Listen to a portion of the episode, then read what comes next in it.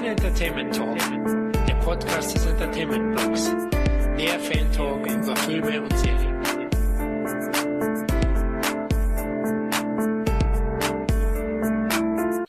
Hallo liebe Hörer zu einer weiteren Ausgabe unseres lockeren Filmfan-Talks. Ja, mittlerweile ist der Herbst da und es wird ja immer früher dunkel und die Nächte auch kälter. Und diese düstere Stimmung hat auf uns niedergeschlagen. Daher werden wir diesmal ein Thema zu einem ebenfalls ungemütlichen Genre in den Mittelpunkt rücken. Aber jetzt stelle ich erstmal das mutige Team vor, das sich trotz ihrer Schreckhaftigkeit bereit erklärt hat, diese großteils furchteinflößenden Werke im Vorfeld zu sichten und nun zu besprechen. Ja, da ist einerseits mal wieder unser mittlerweile festes Teammitglied Dominik. Hallo Dominik. Hallihallo. Und hast du schon wegen dem heutigen Gruselthema die Hosen voll? Hm, Hosen voll heute nicht mehr. Da saß ich dann doch früher mehr auf der Kante des Sofas. Heute habe ich eher die Hosen voll, wenn ich zu spät zum Essen komme. Da gibt's dann eher mal Ärger. Aber, und das wird das Schöne sein, was wir sicherlich auch noch herausarbeiten, Wes Craven-Filme bleiben, zumindest wenn man sich psychologisch darauf einlässt, auch ohne volle Hosen zumindest im Kopf hängen. Ja, dann hast du wenigstens ein mulmiges Gefühl vielleicht. Zumindest das, ja. Ja, andererseits natürlich wieder mein Partner der ersten Stunde, der Kevin. Hallo Kevin. Hallo Florian, hallo Dominik. Und hatte ich aufgrund der Vorbereitung schon Freddy im Schlaf besucht? Äh, ja, meistens ist es nicht Freddy, sondern eher äh, Samara aus The Ring. Oh. Ich habe ja ein, einige schlaflose Nächte äh, schon verpasst, muss ich sagen. Also da gab es eine ganze Zeit lang, wo ich dann nur mit Licht geschlafen habe, nachdem ich den Film gesehen habe. Aber mittlerweile bin ich so einigermaßen kuriert. Also ich kann mittlerweile wieder äh, so eineinhalb Stunden am Stück schlafen, ja. Uiuiui. Es gibt einen Augenring. genau. Ja, also Augenringe habe ich auf jeden Fall. Der ist gut. Ja, der dritte Geisterjäger ist meine Gruseligkeit. Der Florian vom Entertainment Blog. Ich habe mir eine besondere Idee einfallen lassen. Ich habe Salz um meinen Schreibtisch gestreut, genau wie die Winchester-Brüder in Supernatural. Das soll ja Dämonen abhalten. Das wäre auch eine Idee für euch, oder? Gute Idee. Ich denke, das liegt ein bisschen an uns. Also ich hatte dann eher so diese Vision von Wes Craven mit einer Clownhand, der uns zuwinkt und sagt, versaut das Thema nicht. Oh, das stimmt. Das könnte passieren. Oder Ghostface schaut vorbei. ja. Gut, ich merke schon, wir drei sind eigentlich perfekt aufs heutige Thema eingestimmt. Wie er bereits gelesen hat, widmen wir uns heute als große Anhänger der legendären Nightmare und Scream-Reihe natürlich den leider erst kürzlich verstorbenen Vater dieser beiden brillanten Franchise. Ja, genau, die Rede ist von Wes Craven, der den Fans unzählige, denkwürdige, shocking Moments bereitet hat. Hierbei werden wir uns jedoch auf die Regiearbeit des Masters of Horror konzentrieren, denn andernfalls ja, würden wir vermutlich eine ähnlich hohe Folgenzahl wie bei der Nightmare on Elm Street Reihe haben. Zudem legen wir den Schwerpunkt auf Cravens Kinoarbeiten, da wir schlichtweg die meisten seiner TV-Arbeiten leider nicht gesehen haben. So viel TV war es ja nicht. Ich meine, er war ja doch ein Meister des Kinos schon von seinen frühen Werken an. Von daher werden wir trotzdem relativ flächendeckend sein dabei denke ich auch. Und trotzdem wird das Ganze auch sicherlich dermaßen umfangreich, dass wir uns mal wieder entschieden haben, den Podcast in zwei Teile aufzuteilen. So werden wir im heutigen ersten Teil Cravens Anfänge, als der Amerikaner mit seinen Low-Budget-Produktionen Last House on Left und The Hills Have Eyes für erste blutige Aufmerksamkeit gesorgt hat, bis zu seinem kultig verehrten Nightmare-Film und seinen 1989 entstandenen Thriller-Schocker werden wir heute sprechen. In Teil 2 thematisieren wir dann die Scream-Reihe, die den Genrespezialisten ein fulminantes Comeback 1996 bescherte. Aber bevor ich es vergesse, muss ich vorab wieder erwähnen, dass wir ausschließlich über die nicht indizierten Filmfassungen heute sprechen, also den FSK 16, FSK 18 Version, die in einigen Fällen geschnitten wurden. Also heute wird's recht creepy. Entfacht das Horrorgenre bei euch eine ähnliche Leidenschaft wie das geliebte Actionfach? Definitiv, also bei mir hat das schon ziemlich früh angefangen. Phasenweise, je nachdem wie gut oder schlecht der Horror ist, hat er für mich manchmal eine sogar noch stärkere Wirkung als das, als das eben erwähnte Action-Genre. Einfach, weil ich eine große Faszination habe für künstlich geschaffene Welten. Das heißt im Zweifelsfall, auch wenn ein Traumkiller sicherlich weniger wahrscheinlich ist, als von einem Terroristen erschossen zu werden, ist einfach die filmische Magie bei einem Traumkiller viel, viel größer und deswegen einfach eine größere Faszination auf mich aus. Liegt sicherlich auch mit daran, dass ich im Zweifelsfall Actionfilme auch schon früher sehen konnte und durfte und der Horror äh, in meinem Elternhaus dann doch eher, wie soll ich sagen, unter der Hand gehalten, beziehungsweise komplett unterminiert wurde und dann erst relativ spät kam. Ähm, und es gilt ja die allgemeine Auffassung, was man sich vorstellt, ist noch gruseliger als das, was man nachher zu sehen bekommt. Und so gesehen habe ich dann mehr Jahre damit zugebracht, über Horrorfilme in Filmmagazinen zu lesen, als tatsächlich Horrorfilme gesehen zu haben. Das, denke ich mal, spielt dabei auch noch eine entsprechende Rolle. Wann war dein erster großer Horrorfilm oder der dich stark mitgenommen hat? Oh. Welcher war das? Eine sehr, sehr gute Frage und eine ziemlich schwer zu beantwortende. Ähm, für Craven könnte ich es genau benennen, da war es kurioserweise tatsächlich Scream 1 gewesen.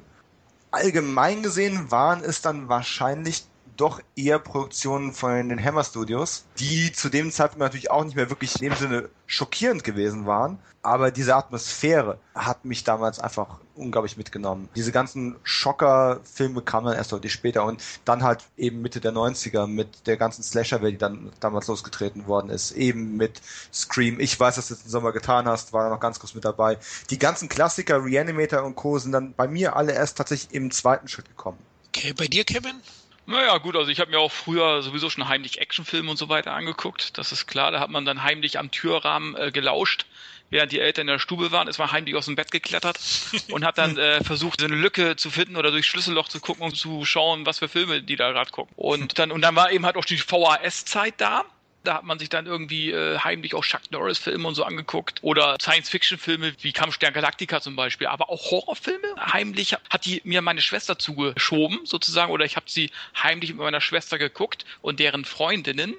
Und das war dann in der Tat Halloween. Mein schlimmstes Erlebnis war The Fog Nebel des Grauens. Da konnte ich äh, wochenlang nicht schlafen.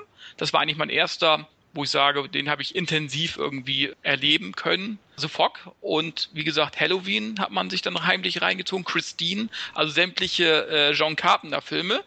Aber auch Poltergeist gehörte dazu und so weiter. Ne? Das waren so die Horrorfilme, die mich zuerst gepackt haben, sage ich jetzt mal. Ne? Und da kommt man auch wirklich äh, ja, das war dasselbe wie bei The Ring. Äh, da kommt man wirklich nachts nicht ohne Licht schlafen. Aber man durfte natürlich den Eltern auch nicht sagen, warum.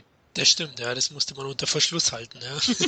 auch bitte. Das ist, da, da bin ich immer ein bisschen neidisch, wenn ich solche Geschichten höre, weil, ähm, ich sag mal, in unserem Haushalt, erstens war ich der ältere Bruder, das heißt, im Zweifelsfall wäre ich derjenige gewesen, von dessen VHS mein Bruder dann profitieren konnte und nicht umgekehrt. Und das heimliche Mitgucken bei den Eltern oder, äh, oder ja, aus dem äh, aus dem Fundus der Eltern irgendwo ähm, mal was anschauen, wenn die nicht da sind, hat bei mir nicht funktioniert. Meine Mutter wenn die mal ferngesehen hat, war das dann eher Ferien auf Immenhof als, ähm, als der weiße also Hai. Auch Horror irgendwo, ist ne? auch Horror, ähm, aber nicht unbedingt das, was man sich darunter vorgestellt hat. Und ich habe auch, während du gerade ausgeführt hast, nochmal drüber nachgedacht. Ich, ich bleibe jetzt eigentlich mal bis auf Widerruf dabei, dass tatsächlich Scream, der erste, als der rauskam, mein erster richtiger, auch etwas härterer Horrorfilm gewesen ist, den ich bewusst gesehen habe und der mir auch nachhaltig jetzt abseits von irgendwelcher Schaueratmosphäre und aristokratischer Vampire ähm, nachhaltig im Gedächtnis geblieben ist. Auch weil er sehr gekonnt mit diesen Thriller-Elementen gespielt hat, die eben nicht nur reines Blutvergießen beinhaltet haben. Aber wenn es dann zum Blutvergießen kam, ist schon ordentlich Soße geflossen. Es war einfach sehr intensiv gespielt von allen Leuten. Also ein Film hat mich auch noch besonders geprägt, das war als Kind Audrey Rose, das Mädchen aus dem Jenseits. Und zwar die Szene am Ende, wo die Hand aus dem Grab wieder herauskommt. Könnt ihr euch daran erinnern? Ja, kenne ich, ja. Also da habe da hab ich auch ja, also wochenlang äh, schlecht schlafen können. Das waren eben halt so die Filme, auch Poltergeist und so, ja. Poltergeist zum Beispiel ist ja auch ein Film, der heute immer noch sehr gut anzugucken ist. Richtig, der ist noch immer sehr wirksam, ja, der ja. Horror dort. Ja. Äh, zu mir ganz kurz, ja, ähm, wie bin ich in Berührung das erste Mal gekommen? Ja, es ist ähnlich wie beim Kevin. Ich hatte zwar keinen Bruder, aber mein Freund hat einen Bruder. Ich bin selber ja Einzelkind und der war doch fünf Jahre gleich älter und das kam genau in diese Videothekenzeit. Also ich habe es, glaube ich, beim Horror Remakes Podcast schon angesprochen. Meisten äh, traumatisiert. Und das muss man wirklich sagen, weil ähm, Tanz der Teufel 1 mit elf Jahren zu sehen, das war heftig. Ja, es war wie eine Mutprobe, man musste dabei sein. Die Hälfte der Kids, also wir waren zu fünft, ist rausgelaufen. die haben den Film nicht bis zum Ende gesehen, aber ich war einer der mutigen drei, die dafür aber dann drei Wochen lang bei der Mama im Bett schlafen mussten, weil ich einfach Angst hatte, muss ich ganz ehrlich sagen. Also ich bin ein Schisser gewesen. Aber Tanz der Teufel ist der Film, der mich am meisten verängstigt hat. Ich glaube, ich habe sogar den zweiten Teil zuerst gesehen. Mhm. Ich den dritten. Echt? ja, was noch nicht mehr in die Kategorie Horror reinpasst, aber ja. Das stimmt. Der zweite ist ja deutlich abgeschwächt. Also mhm. in Sachen äh, Atmosphäre vielleicht nicht unbedingt, aber in Härtegrad ist er einfach deutlich abgeschwächt. Und anders ist es wie bei euch beiden. Also der Film, der mir auch noch sehr, sehr schlaflose Nächte bereitet hat, war Alien 1, den ich mit, ich glaube im ORF also hier in Bayern, wir mhm. konnten früher noch ORF empfangen und da lief der mal um 9 Uhr an einem Freitag. Da habe ich ihn auch so mit 10 gesehen. Also es war vor Tanz der Teufel. Und der ist schon auch sehr creepy. Also Alien 1, da hatte ich auch immer Angst, allein auf Toilette zu gehen nachts. Da habe ich es lieber verdrückt und habe schlecht geschlafen. ist aber auch eine gute Wahl für ein frühes Horrorfilmerlebnis, muss ich sagen. Ich revidiere jetzt gerade Scream 1 nochmal. Scream 1 ist der erste den ich jetzt benenne, auch mit Wes Craven und den ersten, den ich mir freiwillig tatsächlich angesehen habe, weil ich ihn sehen wollte. Mir sind aber noch zwei Dinge eingefallen, die ein paar Jahre früher datieren und die tatsächlich für dieses Gefühl, ja, vielleicht nicht schlafloser Nächte, aber dieses unbehagliche, jede Sekunde könnte jeder Tür irgendetwas lauern gesorgt haben. Das war einmal Akte X im Fernsehen, weil ich durfte natürlich damals nicht schauen, als es meine 93 seine Uraufführung im Fernsehen hatte. Ist ja jetzt nicht per se Horror in dem Sinne, aber machen wir uns nichts drüber vor. Mit ähm, 13 oder 14 sitzt du dann um 9 Uhr im stockfinsteren Haus und darfst kein Licht anmachen, weil dann könnte irgendjemand mitbekommen, dass du noch wach bist und heimlich fernsiehst. Die Mutter ist nur mal für ein paar Stunden aus dem Haus, könnte jederzeit wiederkommen und dann schaust du dir halt solche Sachen mit leberfressenden Mutanten aus dem Gully an, die überall reinkommen. Das waren schon sowas, wo ich gedacht verdammt, das ist gut gemacht. Ja, jetzt mache ich den Fernseher aus, jetzt ist es auf einmal ganz dunkel. Okay, mein Schlafzimmer ist fünf Räume entfernt. Ich weiß genau, wo die Wand ist und die wird in meinem Rücken bleiben. Ähm, ich habe dann zwar nachher dann trotzdem recht gut geschlafen, aber der Weg dahin war ein harter. Und auf der Filmseite, wir haben in einer Schulfreistunde, haben wir so zwei, drei Filme mal gesehen gehabt. Und das muss auch so 93, 94 gewesen sein. Einer davon war der ungeschnittene Highlander, ist kein Horror, aber hat mich damals auch sehr, sehr mitgenommen. Einer war tatsächlich auch Armee der Finsternis, wo wir wieder beim Tanz der Teufel wären. Und das dritte war ein Teil von der Puppet Masters Reihe zählt definitiv in die Horrorreihe rein. Heute würde ich wahrscheinlich lachen über den Mist, aber ich habe mich seitdem auch nicht mehr richtig dran getraut. Es war trotz der Gruppenerfahrung in der Schule, waren so ein paar Sachen dabei, die doch ein bisschen, ne, das habe ich irgendwie nicht kommen sehen. Also bei mir im Umfeld, bei den Mädels habe ich immer mitbekommen, war Chucky, die Mörderpuppe, einer der größten äh, Angsteinflößer von den Horrorfiguren. Also da war ich auch überrascht, nicht Freddy oder, oder Mike Myers oder Jason, sondern Chucky ist da ziemlich hoch im Kurs gewesen. Das scheint aber auch tatsächlich so ein Frauending zu sein. Ich habe mir gerade Chucky 1 die DVD gekauft, weil ich ihn auch ewig nicht mehr gesehen habe, nur mal im, im Fernsehen vor ewigen Jahren. Und habe das dann hier meiner Freundin neulich vorgeschlagen, hier, wie wär's, ne? Chucky und ich habe auch noch Chucky und seine Braut und Chuckys Baby da guck dir den gerne alleine an, ohne mich. Schatz, es ist nur eine Puppe. Ohne mich. Also anscheinend wirklich so, ja. Also Wahrscheinlich. Witzigerweise war Chucky und seine Braut die erste Horror-DVD, die ich mir jemals gekauft habe. Aber damals zu den VHS-Zeiten, am Freitag der 13. kam ja natürlich noch dazu, wenn man Halloween gesehen hat, haben wir noch Freitag der 13. gesehen. Aber die haben eigentlich so gefürchtet, da hat man irgendwie äh, ach, da hatte ich irgendwie meinen Spaß mit, keine Ahnung. Wo ich mich gefürchtet habe, waren eher so Poltergeist und sowas. Wo er dann wirklich auch nachts die Füße nicht mehr rausbaumeln lassen hatte aus dem Bett und natürlich der Rücken musste Richtung Wand sein. Ja.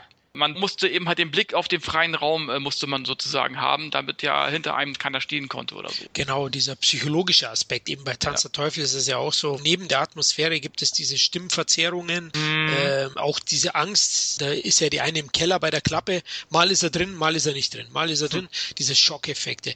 Ich wüsste auch nicht, wie ich heute als Kind die ganzen James Wan-Filme verkraften würde. Die sind nämlich schon auch sehr effektiv. Das geht schon sehr in die Psyche. Also da war das ja früher noch Kindergarten gegen, ne?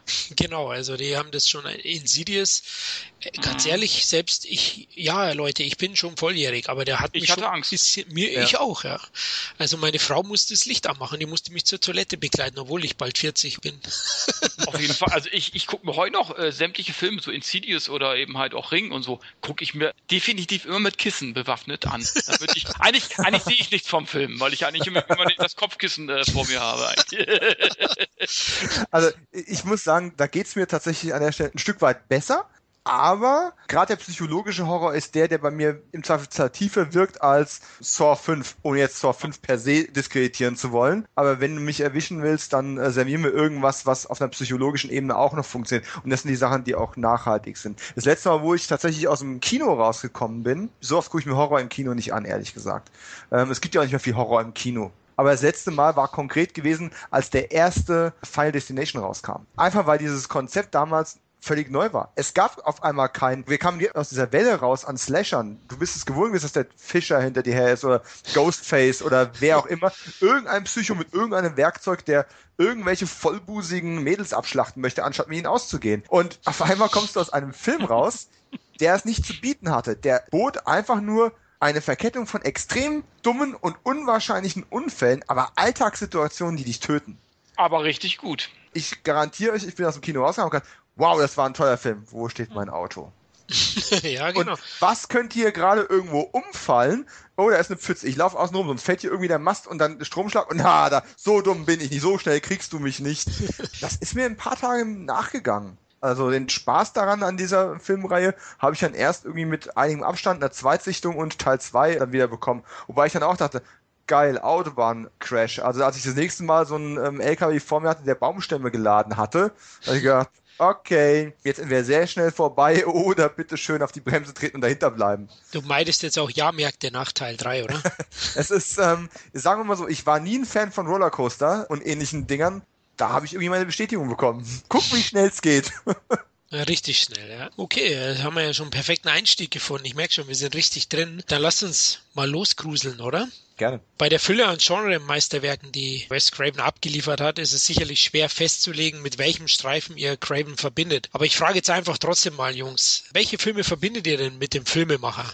Ja, ganz klar. Für mich eher Nightmare on Elm Street anstatt Scream. Scream hat das Genre wieder neu belebt ganz klar. Für mich auch einer der besten Horror- oder Slasher-Filme der letzten 20 Jahre. Absolut.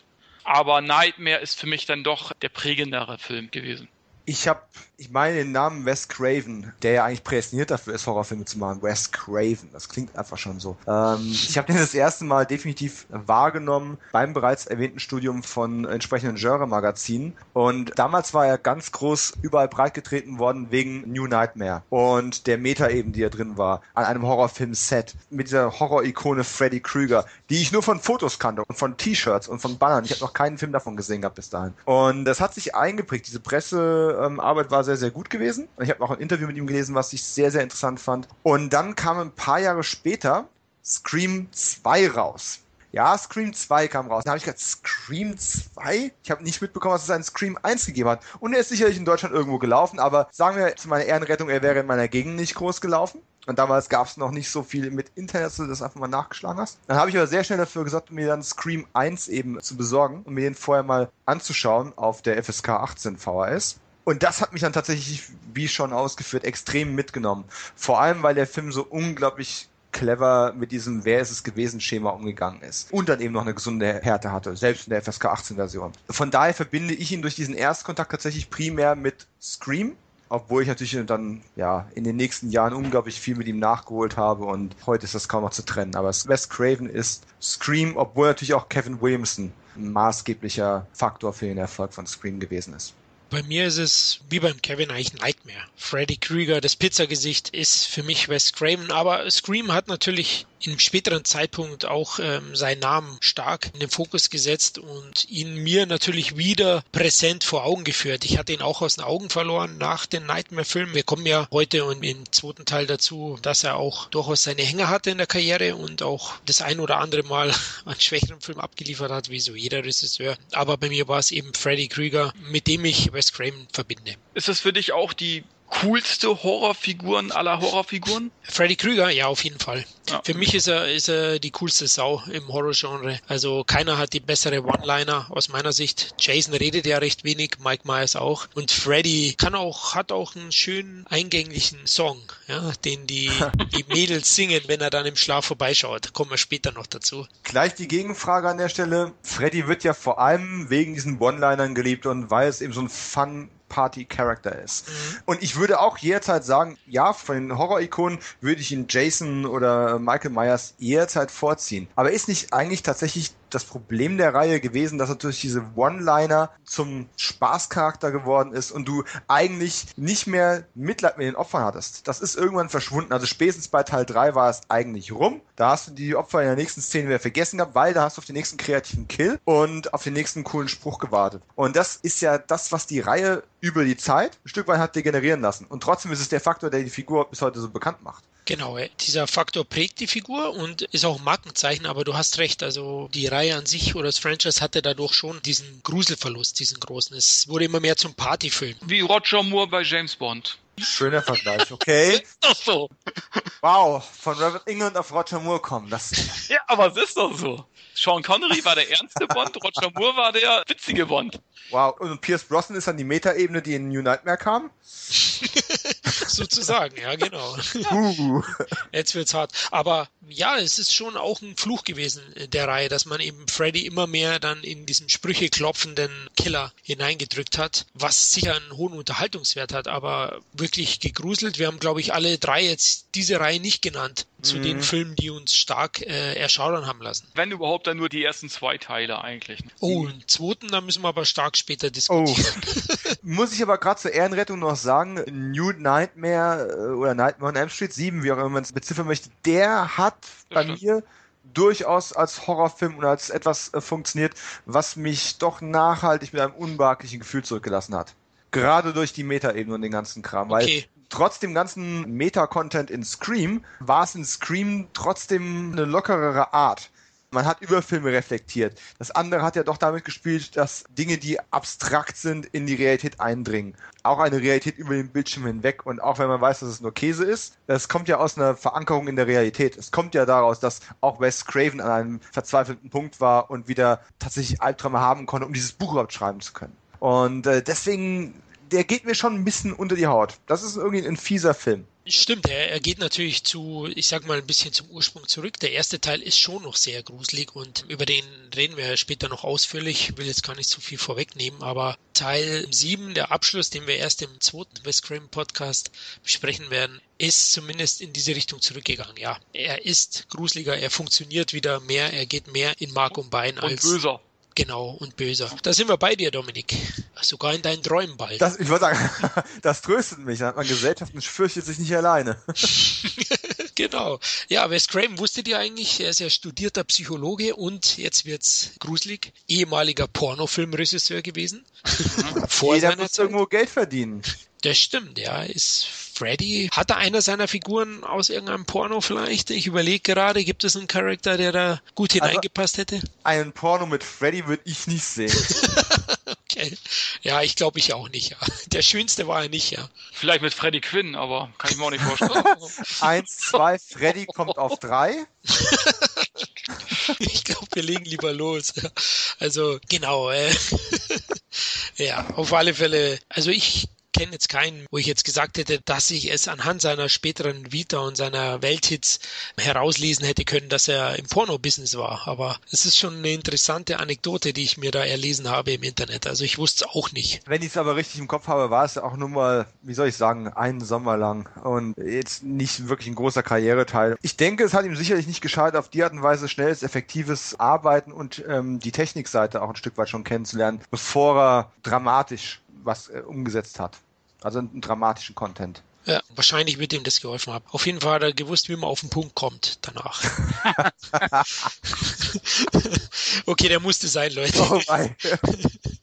Jetzt werde ich aber wieder seriös, bevor wir hier ja dann doch noch ins Porno-Business abdriften. Okay, Wes Craven, 70er Jahre hat seine Vita angefangen und schon recht früh in den 70ern. Das generell eine sehr interessante Zeit war fürs Horrorgenre. Also so 70er, da konnte man natürlich auch noch vieles Neues entdecken und vieles Neues bringen. Fangen wir gleich an mit seinem ersten Film, natürlich ein Low-Budget-Film, wenn ich jetzt gerade vom Budget rede, mit 87.000 Dollar. Also wahnsinnig wenig, ja. Da kosten heute viele Filme auch nicht mehr. Ihr kennt euch beide da besser aus, was so aktuell ein Film kostet. Gut, früher war es sicher viel mehr Geld als heute, aber das war schon wirklich ein sehr, sehr geringes Budget für seinen ersten Film. Ich nenne jetzt mal gleich einen Titel. Das letzte Haus links. 1972 hat er ihn gedreht und wurde auch veröffentlicht über die Jahre hinweg. In Deutschland hat es ein bisschen gedauert, bis der dann rauskam. Und für die damalige Zeit ist der Film ein richtiges Miststück.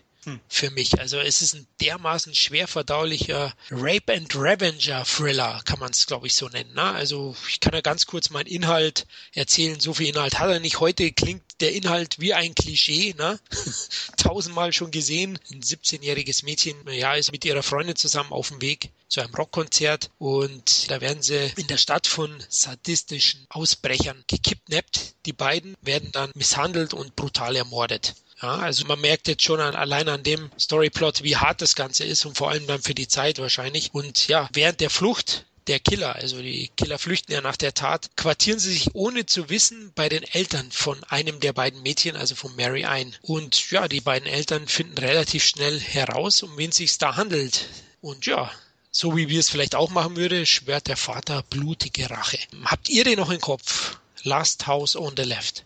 Ich gebe mal zu, ich habe ihn relativ gut verdrängt. Ich meine auch, ich habe ihn, also ungeschnitten sowieso nicht, aber ich habe ihn auch nie so komplett gesehen. Die einzige Möglichkeit, wo ich mal ihn hätte sehen können, war ich noch relativ jung gewesen und frag mich nicht, irgendwie hat sich das, das hat sich nicht gut angefühlt und ist nicht so, dass der mich jetzt lange begleitet hätte in dem Sinne, aber das ist thematisch schon eine harte Nummer.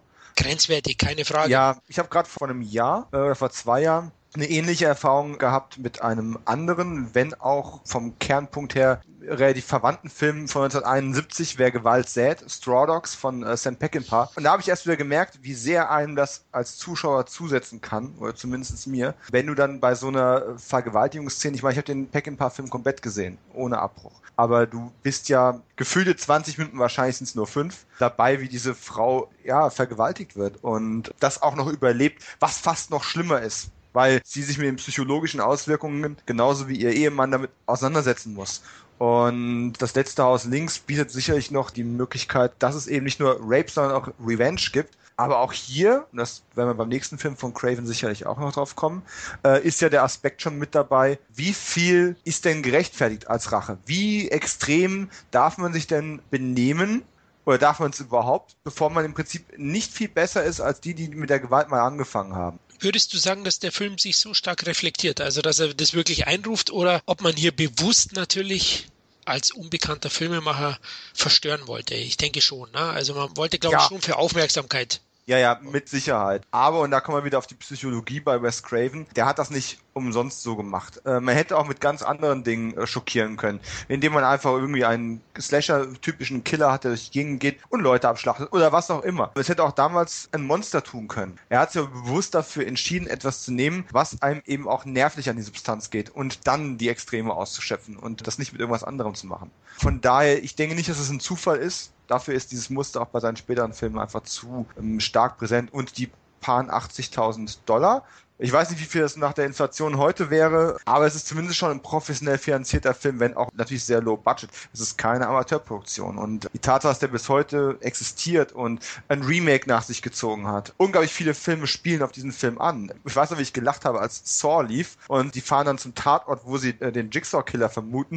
Und dachte, wie weit ist es noch? Ja, nicht mehr weit. Das letzte Haus links in der Straße. Ne? Äh, solche Gags kommen immer mal wieder bei Filmemachern, die mit solchen Filmen groß geworden sind. Der Film hat einen ganz schön langes Leben. Absolut. Kevin? Ist eben halt ein Genre, wo man drüber streiten kann. Also äh, das wird nicht jedem gefallen. Aber es hat natürlich seine Daseinsberechtigung und bis heute sind solche Filme auch in. Also ich, ich erinnere da nur an I Spit on Your Grave. Mhm. Das ist ja auch so eine Reihe, die hat auch mittlerweile drei Teile äh, nach sich gezogen hat. Es ist immer noch in Anführungsstrichen beliebt. Aber die Intensität dieser Filme äh, lebt eben halt dadurch, dass es nicht wie bei Freddy so ein fiktiver Killer ist, sondern dass es einen realistischen Hintergrund hat und es ja irgendwie jede Frau passieren könnte. Dass man das dann irgendwie explizit zeigt und so weiter und so fort, wie es zum Beispiel bei Deathwish 2 der Fall war. Da war ja auch so eine Vergewaltigungsszene drin. Darüber kann man streiten. Aber letzten Endes war das ein intensiver Film und er macht die Killer hassenswert durch deren Taten. Und letzten Endes freut man sich, wenn die alle über den Deister gehen. Also von daher, ich mag Revenge-Filme, aber eben halt mit diesem Vergewaltigungshintergrund eben letzten Endes macht es die Sache natürlich ein bisschen schwerer. Mit einem unguten Gefühl verlässt man diesen Film, ne? aber auch zu Recht. Das soll ja Film ja letzten Endes auch erreichen irgendwo. Ne? Ja. Also wie gesagt, und ich fand auch das Remake übrigens, fand ich auch nicht schlecht. Also äh, es war ein sehr gutes Remake. Von 2009, glaube ich, mhm. war das. Also mhm. ist noch gar nicht so lange her. Ja, es war auch sehr gelungen. Ich finde halt, einen gewissen Voyeurismus kann man mhm. hier Craven schon zusprechen. Also der Film breitet es schon ganz schön aus. Also ich finde auch, dass der Film an sich wirklich wie ein Schlag in die Magengrube ist. Also nach dem Film hat man wirklich keine Lust mehr, was anderes anzuschauen. Also da muss ich mir eine Komödie anschauen danach. da könnte ich mir ja. jetzt nicht noch einen zweiten Teil direkt danach schauen von I Spit on Your Grave oder so. Mhm. wie du sagst, die Trilogie. Dazu ist der Film halt einfach zu hart. Ich glaube, ist das eigentlich ein Film, kann man sagen, dieses typische Terrorkino der 70er? Ist schon so in die Richtung, glaube ich. Ist ein Terrorfilm, kann man sagen. Psychokino, ne? Also auch wie damals ja auch Texas Chainsaw Massacre und so weiter das war ja auch weniger Metzel, sondern eher Psychologie.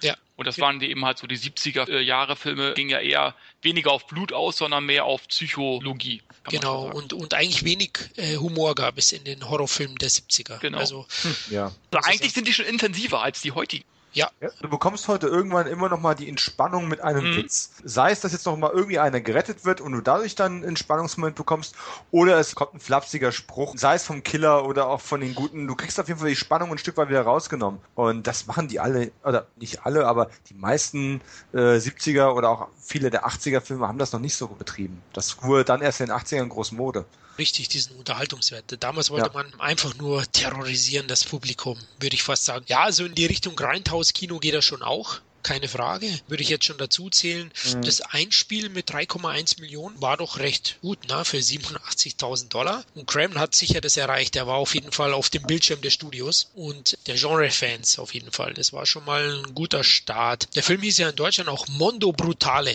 Was für ein Titel, ne? Brutaler Titel, ja. ja, genau. Ja, Dom, dich muss ich fast bemitleiden. Du hast die FSK 16 Version gesehen, die ist übrigens 17 Minuten geschnitten gewesen. Also den Terror hast du wahrscheinlich gar nicht so mitbekommen. Ja, der Psychoterror war ja trotzdem da gewesen. Okay, wahrscheinlich. Ich habe natürlich auch nur die geschnittene Version gesehen. natürlich. Recht. Ja, genau. Ja, ich auch. Ich habe ja nur in den Büchern gelesen, dass es irgendwie so war. ja, genau, so war es, genau. Aber auf jeden Fall wurde schon auch zu Recht kontrovers diskutiert damals. Ich meine, man muss sich vorstellen, 72, wie waren da die Sehgewohnheiten? Hm. Wie du mhm. schon gesagt hast, Immenhof, Sissi. die brutalsten Filme damals waren Dracula jagt Minimädchen oder solche Geschichten, ja. Also äh, das ist vom Gewaltlevel und auch vom Psychoterror her nicht wirklich vergleichbar. Und wenn du an diese Marketingkampagne von Last House on the Left mal denkst, äh, wenn auf den Postern schon mit draufsteht, It's only a movie, only a movie, only a movie. Das ist den Leuten ja richtig auch schon durch das Marketing eingetrichtert worden. Warum zum Beispiel die Zombie-Filme so erfolgreich waren, weil das vorher noch nicht gab. Da gab es dann wirklich Körperteile, die zerplatzten und so weiter und so fort. Das gab es ja vorher nicht. Zombie 1 hatte auch über drei Millionen Zuschauer zum Beispiel, ja. Also mhm. das waren eben halt Sachen, die kannte das Publikum nicht. Das Publikum konnte man mit solchen Filmen eben halt schockieren, was du heute eigentlich nur noch schwer schaffst. Ja. Genau. Bei Zombie, ganz kurz, kennt ihr den deutschen Teaser von Dawn of the Dead von 78? Ähm, ich habe den mal gesehen auf einer geschnittenen Blu-ray, da war der Teaser drauf. und nur ganz kurze Szene, das ist, spielt ja in diesem Wohnblock am Anfang und da kommt ja dieser eine Zombie raus und seine Ehefrau kommt her, nee, lass ihn in Ruhe, es ist mein Mann und dann reißt er ein Stück Schulter raus. Und genau nur diese Szene gab es im deutschen Teaser. Und da denke ich mir auch, da musst du natürlich damals, wie der Kevin sagt, also da warst du fasziniert, verstört, angewidert, was auch immer, aber du musstest das Ding sehen. Mhm. Also hast du gedacht, ist das echt? Also bei mir im Umfeld, auch bei meiner Frau, da gab es immer früher diese Geschichten, ja, diese Zombie-Filme sind alles echte Menschen gewesen und so. Gab es ja immer diese Gerüchte so unter den Kids, ne? Uh, grausam. Also, klar, man hat es noch nie gesehen, man konnte sich das gar nicht vorstellen, dass man das vielleicht tricktechnisch so herstellen kann. Ne? Also, und jetzt bist du abgestumpft. Ja, jetzt ist äh, und traurigerweise, ja. Genau, und jetzt ist eigentlich immer nur noch, was versuchen jetzt Regisseure nur noch irgendwie immer noch einen draufzusetzen, aber das ja. kannst du irgendwann nicht mehr. Richtig. Und ich meine, du bekommst jetzt mit The Walking Dead Zombies ähm, am Fließband serviert genau. und es sind auch immer mal wieder Szenen dabei, wo ich denke, oh ja, doch, die war jetzt überraschend hart oder die war besonders originell oder kreativ, aber wie erwischst die Leute nicht mehr wirklich. Genau, du erwischst hm. die Leute eigentlich nur noch, wenn du jetzt irgendeinen wirklich beliebten Charakter irgendwie umbringst. Also auf Gut, wenn du wieder mit irgendwelchen emotionalen Sachen kommst und nicht indem du ja jetzt dem Zombie erst beide Arme abhackst und dann ein Bein und dann lässt noch mal hüpfen und dann noch die Augen ausstechen, damit er nicht sieht, wohin er hüpft und ach nein, jetzt sind wir gerade wieder bei die Ritter der Kokosnuss. Aber so, das funktioniert einfach nicht mehr. Und da kommen wir wieder zur Psychologie zurück. Die funktioniert nach wie vor. Ja, schöner Ansatz. Also ich denke mir auch manchmal heutzutage, was bei Walking Dead im Fernsehen läuft, das wäre früher beschlagnahmt worden. Also es ja. ist unfassbar teilweise, ja. was da an Szenen freigegeben wird für die heutige Jugend. Ja, äh, Mondo Brutale oder das letzte Haus links ist also schon ein recht gutes Debüt gewesen oder sehr, sehr erfolgreich für ihn. Und ja, den Film kann man sich sicher mal anschauen, aber wie gesagt, danach sollte man nichts mehr vorhaben, oder? Die Laune ist vorbei. Ja, definitiv. Also das ist beim Thema aber wirklich immer so. Wie gesagt, ich hatte denselben Effekt. Bei dem habe ich abgebrochen. Das Remake habe ich bis heute noch nicht gesehen, obwohl es gut sein soll. Es wird also von allen Seiten eigentlich gelobt. Und gut, im Rahmen von der Peckinpah-Retrospektive ähm, habe ich halt Straw Dogs gesehen, aber auch da habe ich gemerkt, da geht's auch nur fünf Minuten an die Vergewaltigung dran, aber das hat mich einfach, danach habe ich irgendwie das Gefühl gehabt, ich muss mir die Augen auswaschen. Ei, ei, ei. Es, und es, ist, es war nicht mal so voyeuristisch gefilmt, dass du wirklich irgendwie nackte Haut irgendwie groß in den Vordergrund gestellt hättest oder irgendwas in der Art. Aber ich weiß nicht. Ja, not my cup of tea weil du Straw Dogs immer wieder erwähnst. Ich dachte auch, ich hatte jetzt extra gegoogelt, dass Craven inspiriert wurde von dem Film, aber es ist nicht so. Er hat immer wieder erwähnt, dass der Film lose an Ingmar Bergmanns Oscar-prämiertes Werk Die Jungfrauenquelle angelehnt oder sich darauf bezieht. Also so als Info mal, weil Straw Dogs natürlich schon ein Jahr vorher rauskam, aber der Film war wohl schon längst in der Entwicklung. Die Low-Budget-Filme oder niedrig budgetierten Filme werden ja oft Jahre vorher produziert und kriegen dann erst einen Verleih ein paar Jahre später. Mhm. Und deswegen also war das seine Inspiration für den Film. Wie fandet ihr den Oberpsychopathen David Hess? Habt ihr den noch im Kopf? Also der war sicher einer neben der dreckigen Atmosphäre der Pluspunkte des Films, wie der Kevin sagt, die diese Typen oder den Oberpsychopathen so hassenswert gemacht hat. Und dann funktionieren ja solche Filme besonders gut. Ich habe ihn komplett verdrängt, Kevin. nee, nee, ja, so, so speziell kann ich mich auch nicht mehr daran erinnern. Ne? Da erinnere ich mich dann eher an das Remake, weil das eben halt frischer ist. Ist auch nicht so lange her, wo ich das gesehen habe. Aber da war es ähnlich. Da hattest du eben halt auch Bösewichte, ja, die dann richtig effektvoll von dann gegangen sind. Kevin, kann man da sagen, dass das Remake, weil wir da ja auch schon mal diskutiert haben, besser ist als Original? Ah, besser. Das ist ja immer so eine Frage. Ich würde mir jetzt, mittlerweile würde ich mir eher das Remake angucken als das Original. Aber einfach eben halt, weil es irgendwie eine andere Stimmung ist. Es ist zwar immer noch sehr düster, sehr intensiv, aber es ist, ja, es hat eben halt nicht diesen dunklen, schlagmäßigen Touch Genau wie bei Texas Chainsaw Massacre, ne? Ein richtig guter Horrorfilm, aber den gucke ich mir nicht gerne an, weil er eben halt mhm. halt dieses Gefühl Magenschlag-Richtung geht, sage ich jetzt mal. Und darum sind das eben halt Filme, so gut wie sie irgendwo sind, für ihr Genre, sage ich jetzt mal, sind das trotzdem Filme, die ich mir nicht so gerne oder so oft angucke. Da gucke ich mir dann doch ja. lieber das Remake an, ähnlich wie beim nächsten Film, Hügel der blutigen Augen. Ich muss gerade mal einwerfen, David Hess habe ich tatsächlich erst vor kurzem dann aber doch nochmal wieder gesehen in das Ding aus dem Sumpf Kommen oh. wir später auch nochmal drauf. Da hat er ja eine, auch eine Fieslingsrolle nochmal für Craven gemacht. Wäre auch eine kleinere, aber eine deutlich sympathischere. Keine Vergewaltigung in diesem FSK 12 Film. Okay. Ja gut. Ja, wenn wir schon von das Ding reden, dann lass uns gleich mal chronologisch weitergehen, dass wir bald in der Nähe sind von Dominiks Lieblingsfilm. Kleiner Scherz. nee, lass uns zum nächsten Film kommen. Und da sind doch schon ein paar Jahre vergangen. Also anscheinend dann doch nicht für Craven gereicht oder war er mehr im TV aktiv. Sein nächster großer Kinofilm war ohne Zweifel auch wieder ein Horrorfilm, den man auch heute noch kennt, der auch geremaked wurde und das auch sehr, sehr erfolgreich. Der nächste oder zweite Kinofilm von Wes Craven war Hügel der blutigen Augen. The Hills Haves Eyes. Auch hier war das Budget recht gering mit 230.000 Dollar. War für die Zeit wahrscheinlich aber nicht schlecht, würde ich sagen, für die 70er Jahre. Ob ich da jetzt noch viel über den Inhalt erzählen muss, ja, man weiß es doch, so eine Familie fährt mit dem Wohnmobil, macht Sommerurlaub in Richtung Kalifornien und hat eine kleine Panne in der amerikanischen Wüste dann. Und dieses Gebiet ist von der Air Force One als Atomversuchsgelände genutzt worden. Und leider ähm, haben da ein paar Leute überlebt nach diesen Tests und die sind ein bisschen mutiert, kann man fast sagen, und haben so ein neues Hobby, nämlich Menschenjagd. Und so werden die dann eben von diesen Hinterwäldlern werden sie verfolgt und dann einer nach nach dem anderen auch übelst abgeschlachtet. Also ziemlich heftig halt von diesen verseuchten Mutanten durch die Mangel gedreht. Der Film an sich ist natürlich auch schon sehr legendär fürs Horrorgenre. Also ich denke, wenn jemand Horrorfan ist, dann kennt er den Film genauso wie das letzte Haus links auch, vom Namen auf jeden Fall. Habt ihr den noch im Kopf? Ihr habt wahrscheinlich diese eine Figur, diesen einen Psychopathen, diesen einen Obermutanten im Kopf. Ich habe den Film gerade nochmal relativ frisch nochmal gesehen. Ich hatte ihn noch gut in Erinnerung, aber das musste einfach nochmal sein im Vorfeld für den Podcast und auch dann äh, im Nachgang zu Wes Cravens Tod. Auch das Remake Wobei ich sagen muss, das Remake, da kann ich fast eins zu eins das übernehmen, was Kevin vorhin über Last House on the Left gesagt hat. Das Remake ist sicherlich eine sehr zeitgemäße und eher guckbare Version von der 77er Fassung. War ja auch Wes Craven als Produzent zumindest mit wohlwollendem Daumen hoch dabei gewesen in der Entwicklung. Aber das Original ist um einiges nachhaltiger. Das ist auf jeden Fall, es sieht aus heutiger Sicht natürlich alles sehr, sehr billig aus. 230.000 Dollar Budget ist schön und gut, entspräche vielleicht einem Millionen, zwei Millionen Dollar Actionfilm von heute, den man für die Videotheken oder für den DVD-Markt macht. Aber es ist im Endeffekt natürlich, ja, es ist keine schöne Farbe, es ist keine elegante Inszenierung und trotzdem ist dieser Film auch wieder, da kommen wir wieder zur Psychologie, sehr, sehr, sehr nachhaltig und hat eine sehr, sehr interessante Struktur. Es man braucht ja quasi mal eine lockere Dreiviertelstunde, bis überhaupt irgendetwas passiert.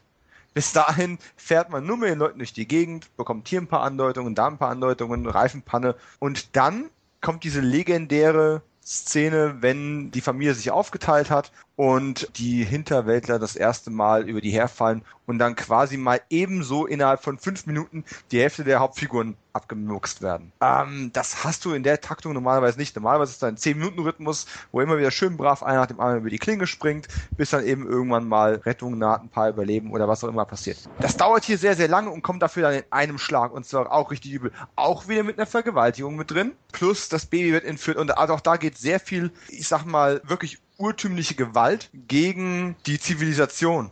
Die Zivilisation wird im Prinzip der Wildnis, der rauen Natur ausgesetzt und dort von etwas sehr ursprünglichem und bösartigem angegriffen und quasi fast zerstört. Und im Umkehrschluss reagieren die dann genauso brutal gegenüber ihren Angreifern.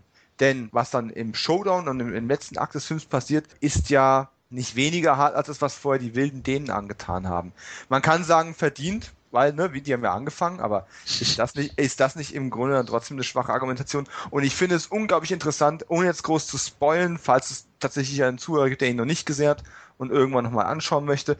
Der Film endet sehr, sehr clever, eigentlich quasi mitten in einer Aktion. Auf einem Freeze-Frame, auf der Reaktion eines der Protagonisten, eines von unseren Zivilisierten. Und du kannst eigentlich zwischen den Zeilen lesen, dass er in dem Augenblick merkt, was ihm seine Zivilisation da eigentlich gebracht hat. Nämlich gar nichts. Und es gibt ein schwaches, typisch Hollywood-mäßiges alternatives Ende, was auf einigen DVDs veröffentlicht wurde, wo am Ende sich alle Überlebenden wieder treffen und sich lieb haben und dem Sonnenuntergang entgegen ja, laufen, weil der Wagen ist immer noch kaputt. Aber es diese Wucht dieses letzten Bildes, wenn Craven auf einer Gewalttat und dann in, auf der zwei Sekunden später kommenden Realisation dieser Gewalttat endet, ist einfach sehr, sehr stark. Und auch wenn ich den Film handwerklich nicht für so toll halte, aus heutiger Sicht, kann man leicht drüber lächeln, klar, ist das was, was ich eine ganze Zeit lang nicht vergessen habe und jetzt durch die Auffrischung auch lange nicht mehr vergessen werde. Okay, war sehr ausführlich, war super. Würdest du sagen, man kann hier eine Parallelität zu seinem ersten Film sehen? Also man sieht, glaube ich, schon am Stil, dass beide Filme vom selben Regisseur sind, finde ich. Ja, ja, es ist eigentlich schon ein Stil da. Klar, inhaltlich sind die sich nicht so ähnlich, aber wenn man mal die Motive betrachtet, die eigentlich dahinter liegen, hinter dem Offensichtlichen, ja. da ist schon eine Handschrift da. Und ich weiß nicht mehr genau, da könnt ihr mir vielleicht helfen, ob es bei ähm, dem letzten Haus links irgendeine Szene mit irgendeiner Schlange gab in irgendeiner Form. Aber im Showdown von The Hills Have Eyes wird ja eine Schlange als Waffe auch eingesetzt. Und das ist ein Thema, da kommen wir bei späteren Filmen sicherlich auch noch drauf, was sich auch überall bei Craven durchzieht. Es sind unglaublich viele Filme, wo die Schlange als Symbol oder als tatsächliches Mittel der Angst und des Todes verwendet wird. Ja, das kann man, glaube ich, schon so sehen. Kevin, wie fandst du ihn? Hast du noch im Kopf? Ja, gibt's ja nicht mehr viel zu, sagen, ne? stimme ich Dominik zu. Ich kann nur noch sagen, dass ich auch hier das Remake besser im Kopf habe. Das Remake wirklich auch zu den guten Remakes zählt. Hat vielleicht auch damit zu tun, dass hier auch Wes Craven äh, mitproduziert hat, ähnlich wie beim Remake von Das letzte Haus links. Kam den Film mit Sicherheit zugute. Auch ein sehr gutes Remake, muss ich sagen. Und ja, auch sehr intensiv. Also das Original ist intensiv, auch wieder so schmutzig, eben halt, wo ich sage, ah, würde ich mir nicht unbedingt immer wieder angucken. Dann eher den neuen Film. Aber trotz alledem, also muss schon sagen, die ersten zwei Filme hat Craven schon Zeichen gesetzt in Sachen Brutalität und natürlich Schockmomenten. Das kann man nicht anders sagen. Also da ist er wirklich prägend gewesen. Ja, ja. finde ich auch. Es war halt auch wieder ein wahrer Terrorfilm, finde ich. Und war ein Erfolg. Ja, der war ein Erfolg. Der hat weltweit doch einiges eingespielt. 25 Millionen hat er eingespielt, weltweit. Und wie gesagt, das Remake hatte, glaube ich, auch noch irgendwie 50, 60 Millionen oder sowas eingespielt, mhm. meine ich. Die Figuren, die erinnern mich immer an die Typen von Wrong Turn. Das sind so ähnliche Hinterwäldler-Typen irgendwie. Ja. Das ja. stimmt, ja, da sind Haben sie vielleicht ein bisschen abgeguckt, die Macher vom Wrong Turn. Na, Wrong Turn ist eine Hommage wahrscheinlich. Heute nennt man das eine Hommage, ne? die haben nicht abgekuffert. Ja, der Film an sich ist schon immens grimmig, also auch wirklich nicht leicht verdaulich und auch nichts, wo man jetzt mit der Freundin anschauen sollte, glaube ich. Also außer sie hat ein Fable dafür. Ansonsten verstört der Film auch schon ganz schön, würde ich sagen. Ich fand auch schön diese lebensfeindliche Wüste, der Schauplatz an sich, der war, glaube ich, schon damals etwas neuer und hat eine sehr, sehr beklemmende Stimmung erzeugt. Laut Craven war ja das als Hommage gedacht für die utopischen Sci-Fi-Flicks der 50er Jahre mit diesen verstrahlten Mutanten, hat er mal erwähnt. Hm. Und fand ich ganz interessant. Wie fandet ihr den berühmten Darsteller, den Michael Berryman? Der war ja der Hauptmutant, der auch in Teil 2 vorkommt, der ja von so einer Krankheit wirklich etwas, soll ich jetzt deformiert sagen, ja, ein unförmiges Gesicht hatte, sagen wir es mal so. Hm. Und da hat man jetzt nicht so viel Make-up bei ihm eingesetzt. Wurde öfter für derartige Rollen, auch für Science Fiction, für Star Trek 5, meine ich, war ja am Anfang auch zu sehen und so weiter. Mhm. Cool, also er ist schon fast so eine Horror-Ikone geworden auch. Vielleicht nicht ganz so groß wie die anderen, aber er, er ist doch durchaus bekannt mit seinem. Also er hat mit seinem Aussehen sicherlich kein einfaches Leben gehabt, aber es hat ihn ein, denke ich mal, recht solides Leben gebracht, kann man vielleicht sagen. Also es gibt dann eben halt doch immer was Gutes irgendwie in dem Schlechten. Ich finde es schön für ihn, weil mit 26 Gendefekten oder was habe ich mal irgendwo äh, in einem Interview gehört, mit dem Aussehen einen Job zu bekommen, der auch in den 70ern schon sehr auf äh, Beautiful setzt, ist schwierig. Und es freut mich aber ungemein für ihn, dass er das geschafft und sich seine Nische da irgendwo erarbeitet hat. Ob er jetzt wirklich ein größerer Star ist, naja, gut. Aber dafür sind dann im Zweifelsfall eben auch Conventions da. Die Fans haben ihren Spaß daran, er hat seinen Spaß daran. Und in allen Interviews, die ich mit ihm gesehen habe, kam er auch immer sehr sympathisch rüber. Von daher, ja, schön für ihn. Wobei mir in dem Film tatsächlich ein paar andere Sachen mehr in Erinnerung bleiben. Zum Beispiel eben auch die junge Dee Wallace, die ja durchaus auch so ein bisschen eine weibliche Horror-Ikone ähm, ja, geworden die hat einige ist. gespielt, ne? ne? Ja. Cujo, äh, Poltergeist. Ja, also da kommt schon einiges noch in ihrer Vita auch, aber ich weiß nicht, ob es ihr erster Film war, aber es war auf jeden Fall eine ziemlich frühe Arbeit von ihr noch. Auf alle Fälle, ja. Und ja, solche Sachen haben wir dann auch durchaus in Erinnerung. Ja, also der Barryman hat natürlich auch wirklich ein markantes Gesicht dadurch und einen Wiedererkennungswert, den man dann immer wieder genutzt hat. Ja. Ja. Also finde ich auch eine ganz schöne Sache für ihn an sich. Also ich glaube, er ist da ganz glücklich damit gewesen. Ja. Okay, sind wir fertig, oder? Mit den blutigen Augen und gehen zum tödlichen Segen den nächsten Craven-Film. Oder wolltet ihr noch was sagen? Vielleicht noch mal ganz kurz dazu. Ich habe mit der Freundin gesehen. So viel zu dem Thema, es funktioniert nicht. Auch da muss ich sagen, merkt man dann quasi an der Testgruppe, dass das psychologische Element bei Craven einfach unglaublich dominant ist. Ich weiß nicht, inwieweit das bewusst bei ihm damals gewesen ist oder inwieweit das unterbewusst irgendwo in die Arbeit reingekommen ist. Aber alleine auch als allererstes den Hund umzubringen oder einen von zwei Hunden. Diese Sachen, tu keinen Kindern was an und tu Hunden nichts an. Das sind goldene Regeln. Mhm. Und wenn du die brichst, hast du das Publikum erstmal entweder verstört oder sauer gemacht. Und der erste ist erstmal der Hund, der dran genommen ist, und zwar ziemlich blutig. Das ist eine Sache, der hat da schon sehr, sehr gut die Terrorknöpfe gedrückt und äh, an der Stelle nochmal, Last House on the Left war sicherlich ein guter Anfang, aber er hat das eigentlich mit Hills Have Ice nochmal konsequent weiterentwickelt und das ist ein unglaublicher Sprung. Ich sag gleich, tödlicher Segen habe ich nicht gesehen. Ich bezweifle aber, dass er es dann an der Stelle nochmal getoppt hat. Eher nicht. Äh, tödlicher Segen war äh, ja qualitativ wie auch aus finanzieller Sicht ein Rückschritt. Das war seine erste Major-Produktion. United Artist hat den produziert, hat dem jungen wilden Filmemacher die Chance gegeben, eben ein, ja, ich würde jetzt nicht Horrorfilm, sondern eher Thriller sagen, in dem mehr in die Richtung geht, eine Chance zu geben und ja, natürlich gehofft, dass sie damit ein möglichst lukratives Geschäft machen. Aber das ist der Film am Ende nicht geworden, weil das US-Einspiel von Tödlicher Segen, der 1981 veröffentlicht wurde in den USA, war mit 8,2 Millionen eher bescheiden. Damals sicher mehr als heute, aber auch nicht ausreichend. Ich denke immer zweistellig sollte ein Horrorfilm schon machen. Bei Freddy mhm. hat es auch immer gereicht, wenn er 15 eingespielt hat. Da gab es dann immer noch eine Fortsetzung, wenn er nur eine Million gekostet hat. Aber wenn man dann unter 10 Millionen kommt, da wird schon schwer. Also du hast ihn gar nicht gesehen, Kevin, du? Ich habe ihn auch ganz schlecht in Erinnerung. Also ich, ich weiß nur eben halt, er hatte auch da nicht die Story äh, oder das Drehbuch geschrieben, wie er bei den ersten beiden Werken hatte. Vielleicht lag es auch daran, dass der Film dann eben halt nicht ganz so gut ausgefallen ist, aber hatte einen recht guten Cast. Also Sharon Stone, wir alle wissen, also die hm. kann sehr gut die Beine übereinander äh, schlagen. Hm. Und Ernest Borgnine, eben halt, den habe ich immer sehr, sehr gern gesehen. Aber für diesen Film wurde er zumindest für die Goldene Himbeere nominiert. Also er spricht ja nun auch nicht gerade für den Film. Douglas Barr spielt noch mit. Und wie gesagt, letzten Endes kann ich mich ganz vage an den Film erinnern. Also auch Was? nicht haften geblieben bei dir. Nee. Was mir zum tödlichen Segen noch einfällt, zwei Sachen, die ich mal in der Dokumentation gesehen habe, wo das Thema auch mal kurz angesprochen war, hat man ein paar Szenenausschnitte daraus gezeigt, die mir dann doch sehr hängen geblieben sind. Und zwar aus dem einfachen Grund, es gibt dann eine Szene mit der nackten Protagonistin in einer Badewanne und sie hat dann auch schon die Beine noch in der Position und das ist, wirkt ein bisschen wie so eine Art Blaupause für die berühmte Szene in Nightmare on Elm Street, oh. wo Heather Langenkamp in der Badewanne liegt und dann die Freddy-Klaue da rauskommt. Und in diesem Fall gab es die Freddy-Klaue natürlich logischerweise noch nicht. Aber was geht in die Badewanne rein? Eine Schlange. Da haben, wir, da haben wir gleich im nächsten Film wieder dieses Schlangenmotiv. Und gleichzeitig damit schon den Brückenschlag für eine der bekanntesten Szenen aus Nightmare on M Street. Das fand ich allerdings dann doch recht interessant gesehen zu haben. Und was richtet die Schlange an? Das war in der Doku nicht mehr drin. Schade. Jetzt wäre es interessant geworden. Also die Doku war geschnitten. ähm, ja. Die ging auch nur ganz kurz auf diesen Film ein, aber diese Szene ähm, bedurfte eigentlich keiner weiteren Erklärung mehr, weil ich dann gedacht oha, okay, da haben wir wieder die Schlange, wir haben wieder die Protagonistin in der Badewanne und auch von den Kamerawinkeln war es relativ ähnlich aufgebaut. Das fand ich durchaus, das fand ich interessanter als die Anekdote, die in der Doku erzählt wurde, dass nämlich Sharon Stone ein Riesenproblem damit hatte, sich eine Spinne auf die nackte Haut zu setzen und Craven ihr das vormachen musste und der Animal Wrangler dann auch beteuern musste, ja, die beißen wirklich nur, wenn man sie schlägt oder irgendwas was, das sollten sie halt nicht tun. Und äh, Sharon meinte dann dazu, ja, kann man ja nicht einfach die Zähne einfach rausknipsen. Ja, das kann man tun, aber man verstümmelt dann das Tier, knipst sie ab. Also, äh, ja, die Anekdote war auch für den Schmunzler gut, aber ich fand dieses Bild tatsächlich viel interessanter. Okay.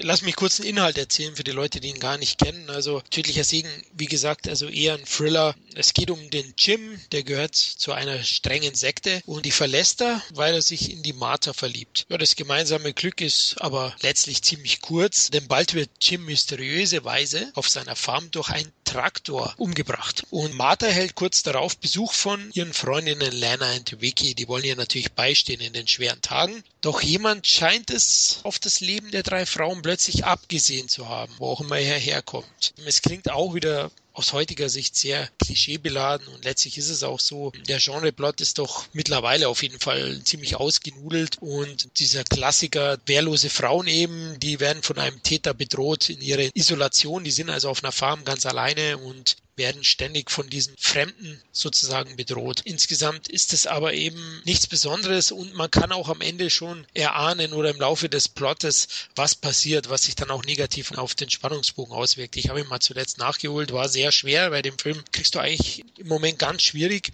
und so bietet der Film an sich wenig Spektakuläres. Und ich würde auch sagen, das ist einer der Craven-Filme, die man nicht nachholen muss. Für Komplettisten ist es sicher schon eine Sichtung wert, wo man mal schauen kann. Ich finde an sich das Setting wieder recht nett. Mit dem Farmhaus war mal wieder was Neues. Aber dafür sind die Frauenfiguren sehr, sehr klischeebeladen. Sharon Stone ist schon ein Blick wert.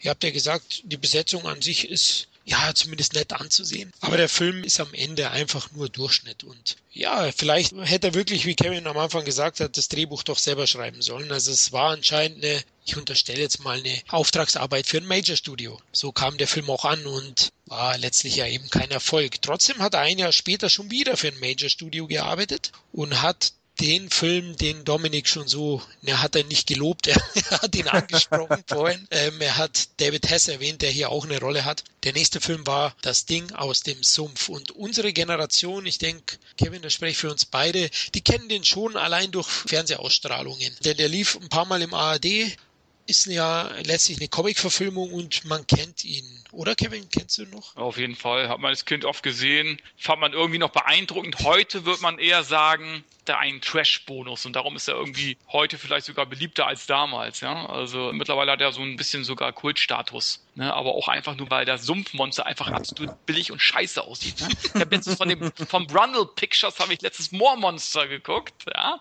Ja. Und da habe ich sofort an äh, das Ding aus dem Sumpf erinnert.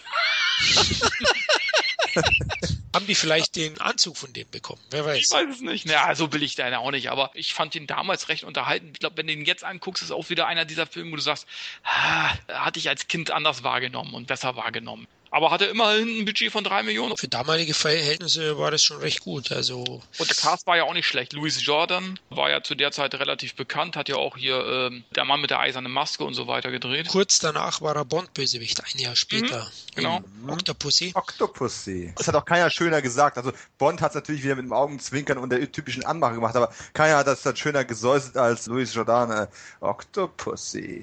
Das, das ging runter wie nur was. Also ja. Also Pornoregisseur, ne? Ah nee, das war ja noch. Es kommt das Ding aus dem Sumpf. Gut, nur in der deutschen Synchro, aber ja, da könnte der deutsche Verleiher durchaus. Nein, hat nicht den Comic als Vorlage genommen, aber das Ding aus dem Sumpf könnte auch ein Dreifach X-Titel sein. Wie fandst du ihn, Dom? Ich habe nachdem Wes Craven gestorben ist, äh, tatsächlich noch eine ganze Menge Lücken geschlossen in der Vita oder Sachen wieder aufgefrischt. Dazu gehörte auch das Ding aus dem Sumpf. Da wollte ich die DVD danach auch wieder hinschmeißen. Sumpf.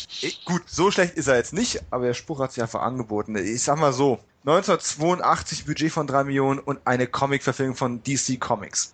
Es ist jetzt nicht gerade die Speerspitze von DC Comics im Kino, es liegt aber auch ein Stück weit mit an dem ganzen Grundkonzept, habe ich so ein bisschen das Gefühl gehabt. Ja, das Kostüm war relativ billig, aber warum sah es denn so billig aus? Es sah am besten aus in den Szenen, wo er in den Katakomben von äh, des Bösewichts äh, Anwesen äh, angekettet war, weil er nicht im prallen Tageslicht die ganze Zeit da stand. Jetzt ist es aber nun mal ein pflanzlicher Superheld irgendwie, der natürlich auch ein bisschen auf Photosynthese angewiesen ist und von daher Sonnenlicht braucht. Aber gerade im Sonnenlicht sieht dieses Kostüm eben weder besonders gruselig noch besonders besonders gut aus. Das ist halt so ein bisschen ein Grundproblem in dem ganzen Konzept. Und an der Stelle widerlegt sich so ein bisschen die Anmerkungen, die wir gerade bei dem Vorgängerfilm noch hatten. Wes Craven hat in dem Fall das Drehbuch geschrieben und der Film ist trotzdem nicht wesentlich besser geworden.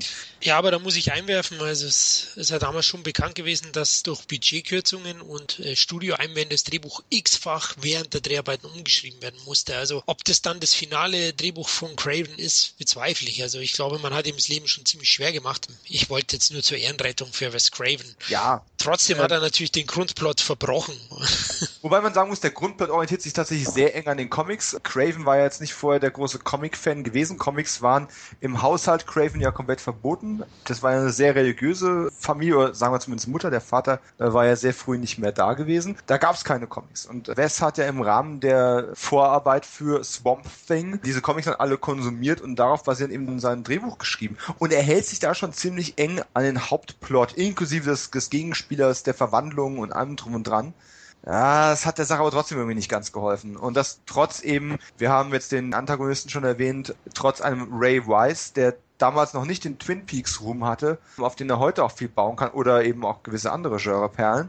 Und Adrian Barbeau, da kommen wir zu Kevins Terrorfilm, der aus der Carpenter-Sparte. Das ist eine tolle Besetzung. Also es ist grundsätzlich auch schöne Comic-Verfilmungen machen zu können, aber irgendwie es ist so ein bisschen wie so ein Eintopf. Du schmeißt eine Menge Zutaten zusammen und dann ist das Ding aber am Ende ist, ist das irgendwie ein bisschen, es ist grün und ein bisschen fad. Barbeau war doch die äh, aus Klapperschlange, ne? Ja. Mit den großen. Äh, und, unter Ohren. anderem, mit den, ja. Ja, ja, mit der, mit der sehr voluminösen äh, Frisur, ja. Richtig, richtig. Ja. Also ich habe sie am liebsten auf der Highways die Hölle losgesehen. Äh, Ach, da war sie auch dabei, stimmt. Wenn die Polizei sie erwischt hat mit ihrer Freundin und dann wurde immer, der Führerschein war ja immer in der Brusttasche innen. dann hat sie ihren Jumpsuit aufgemacht und herrliche Szene. War eine sehr hübsche Frau, war glaube ich auch mit John Carpenter liiert, ne? Eine Zeit. Der Witz ist, ich finde sie nicht mal besonders hübsch. Oh, ähm, okay. ähm, eigentlich gar nicht, aber die hat eine ziemliche Präsenz gehabt. Und auch in The Fog, ich meine, sie sitzt da in ihrem Leuchtturm und äh, säuselt übers Radio. Die hat einfach eine ziemliche Wirkung gehabt damals in all diesen Filmen. Die kam einfach sehr gut rüber. Tough finde ich auch für eine Frau ja, damals. Also ja. Und jetzt haben wir auch in das Ding aus dem Sumpf, einer der eigentlich unpassendsten Szenen meiner Meinung nach ist, der Film tröpfelt ja auch ziemlich langsam los, bis der mal in Fahrt kommt. Und da wird das Lager dieser Forschungseinrichtung überfallen und auf einmal wird aus dieser unscheinbaren Forscherin, die es da gibt, die vorher kaum in der Lage ist, zwei Meter ohne Mecker durch den Sumpf zu laufen, ähm, ja, schlägt die mal ebenso drei, vier, fünf Soldaten um und zwar auf eine ziemlich gute Art und Weise. Er schnappt sich ein Maschinengewehr, ballert ein paar von denen ab und wird dann erst von drei, vier Mann gleichzeitig zu Boden gerungen. Passt überhaupt nicht zu dem Film, hat aber sehr zu diesem Tough-Charakter gepasst, den sie sonst gerne verkörpert hat, gerade bei Carpenter. Ja, an sich war es ja, kann man sagen, für die damalige Verhältnisse als Popcorn-Kino geplant. Ich meine, der Film ist sehr, sehr blutarm. Ich denke, Wes Craven hat noch nie so wenig künstliche Bluteimer verbraucht wie hier. Also der Film hm. ist ja gezielt auf PG-13 produziert worden. Das sieht man dem Film auch an. Die größten Schwachpunkte habt ihr erwähnt, äh, sind zum einen die Effekte.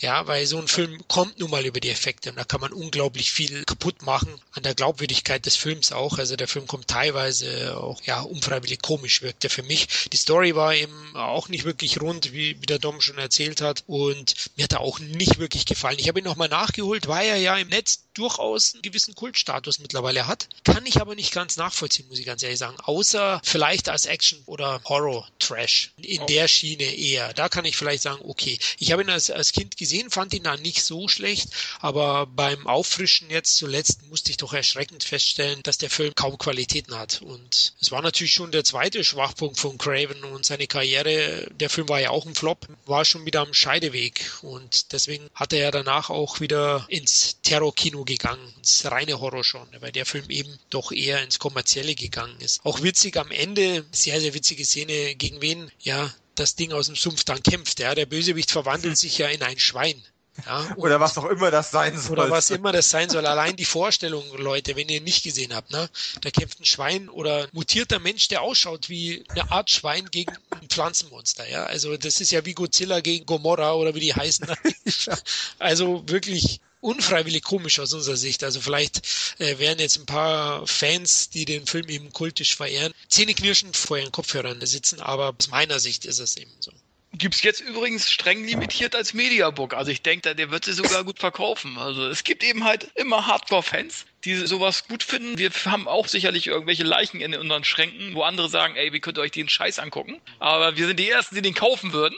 Und so ist es dann wahrscheinlich auch bei das Ding aus dem Sumpf. Also, aber wie gesagt, mein Ding ist es auch nicht mehr. Ich muss aber dazu sagen, ich meine, ich will jetzt nicht sagen, dass der Film grottenschlecht ist, aber er ist einfach komplett unspektakulär, an manchen Stellen einfach unfreiwillig komisch. Das liegt sicherlich viel daran, dass es dann mit den äh, Budgetbeschränkungen und Konsorten und mit dem Reinreden von verschiedenen Seiten nicht so ganz harmoniert hat bei diesem Film. Mit Sicherheit. Aber es sind einfach gewisse Dinge mit drin. Und die Fans, die jetzt gerade zuhören und die diesen Film lieben, auswendig kennen, öfter gesehen haben als wir, die können mir dann bitte gerne erklären, warum das Ding aus dem Sumpf am Ende überhaupt in Rage gerät, wenn seine Herzallerliebste tödlich getroffen zu Boden sinkt und er mit dieser Rage dann das Schwein oder was auch immer es darstellen sollte. Ja, gut, das ist jetzt kein Spoiler, ne? Der Gute gewinnt und dieses Ding dann tötet. Und dann geht er wieder zurück. Wir haben vorher im Film schon gesehen, dass er heilende Kräfte hat. Er hat also diesen Jungen, der entweder tot oder schwer verletzt war, Hand aufgelegt und dann ne, auf einmal war der wieder quicklebendig. Und genau dasselbe macht er mit seiner Holden natürlich auch. Hand auf die Brust. Ha, was ein Zufall, dass er da getroffen wurde. Und schon kehrt sie ins Leben wieder zurück.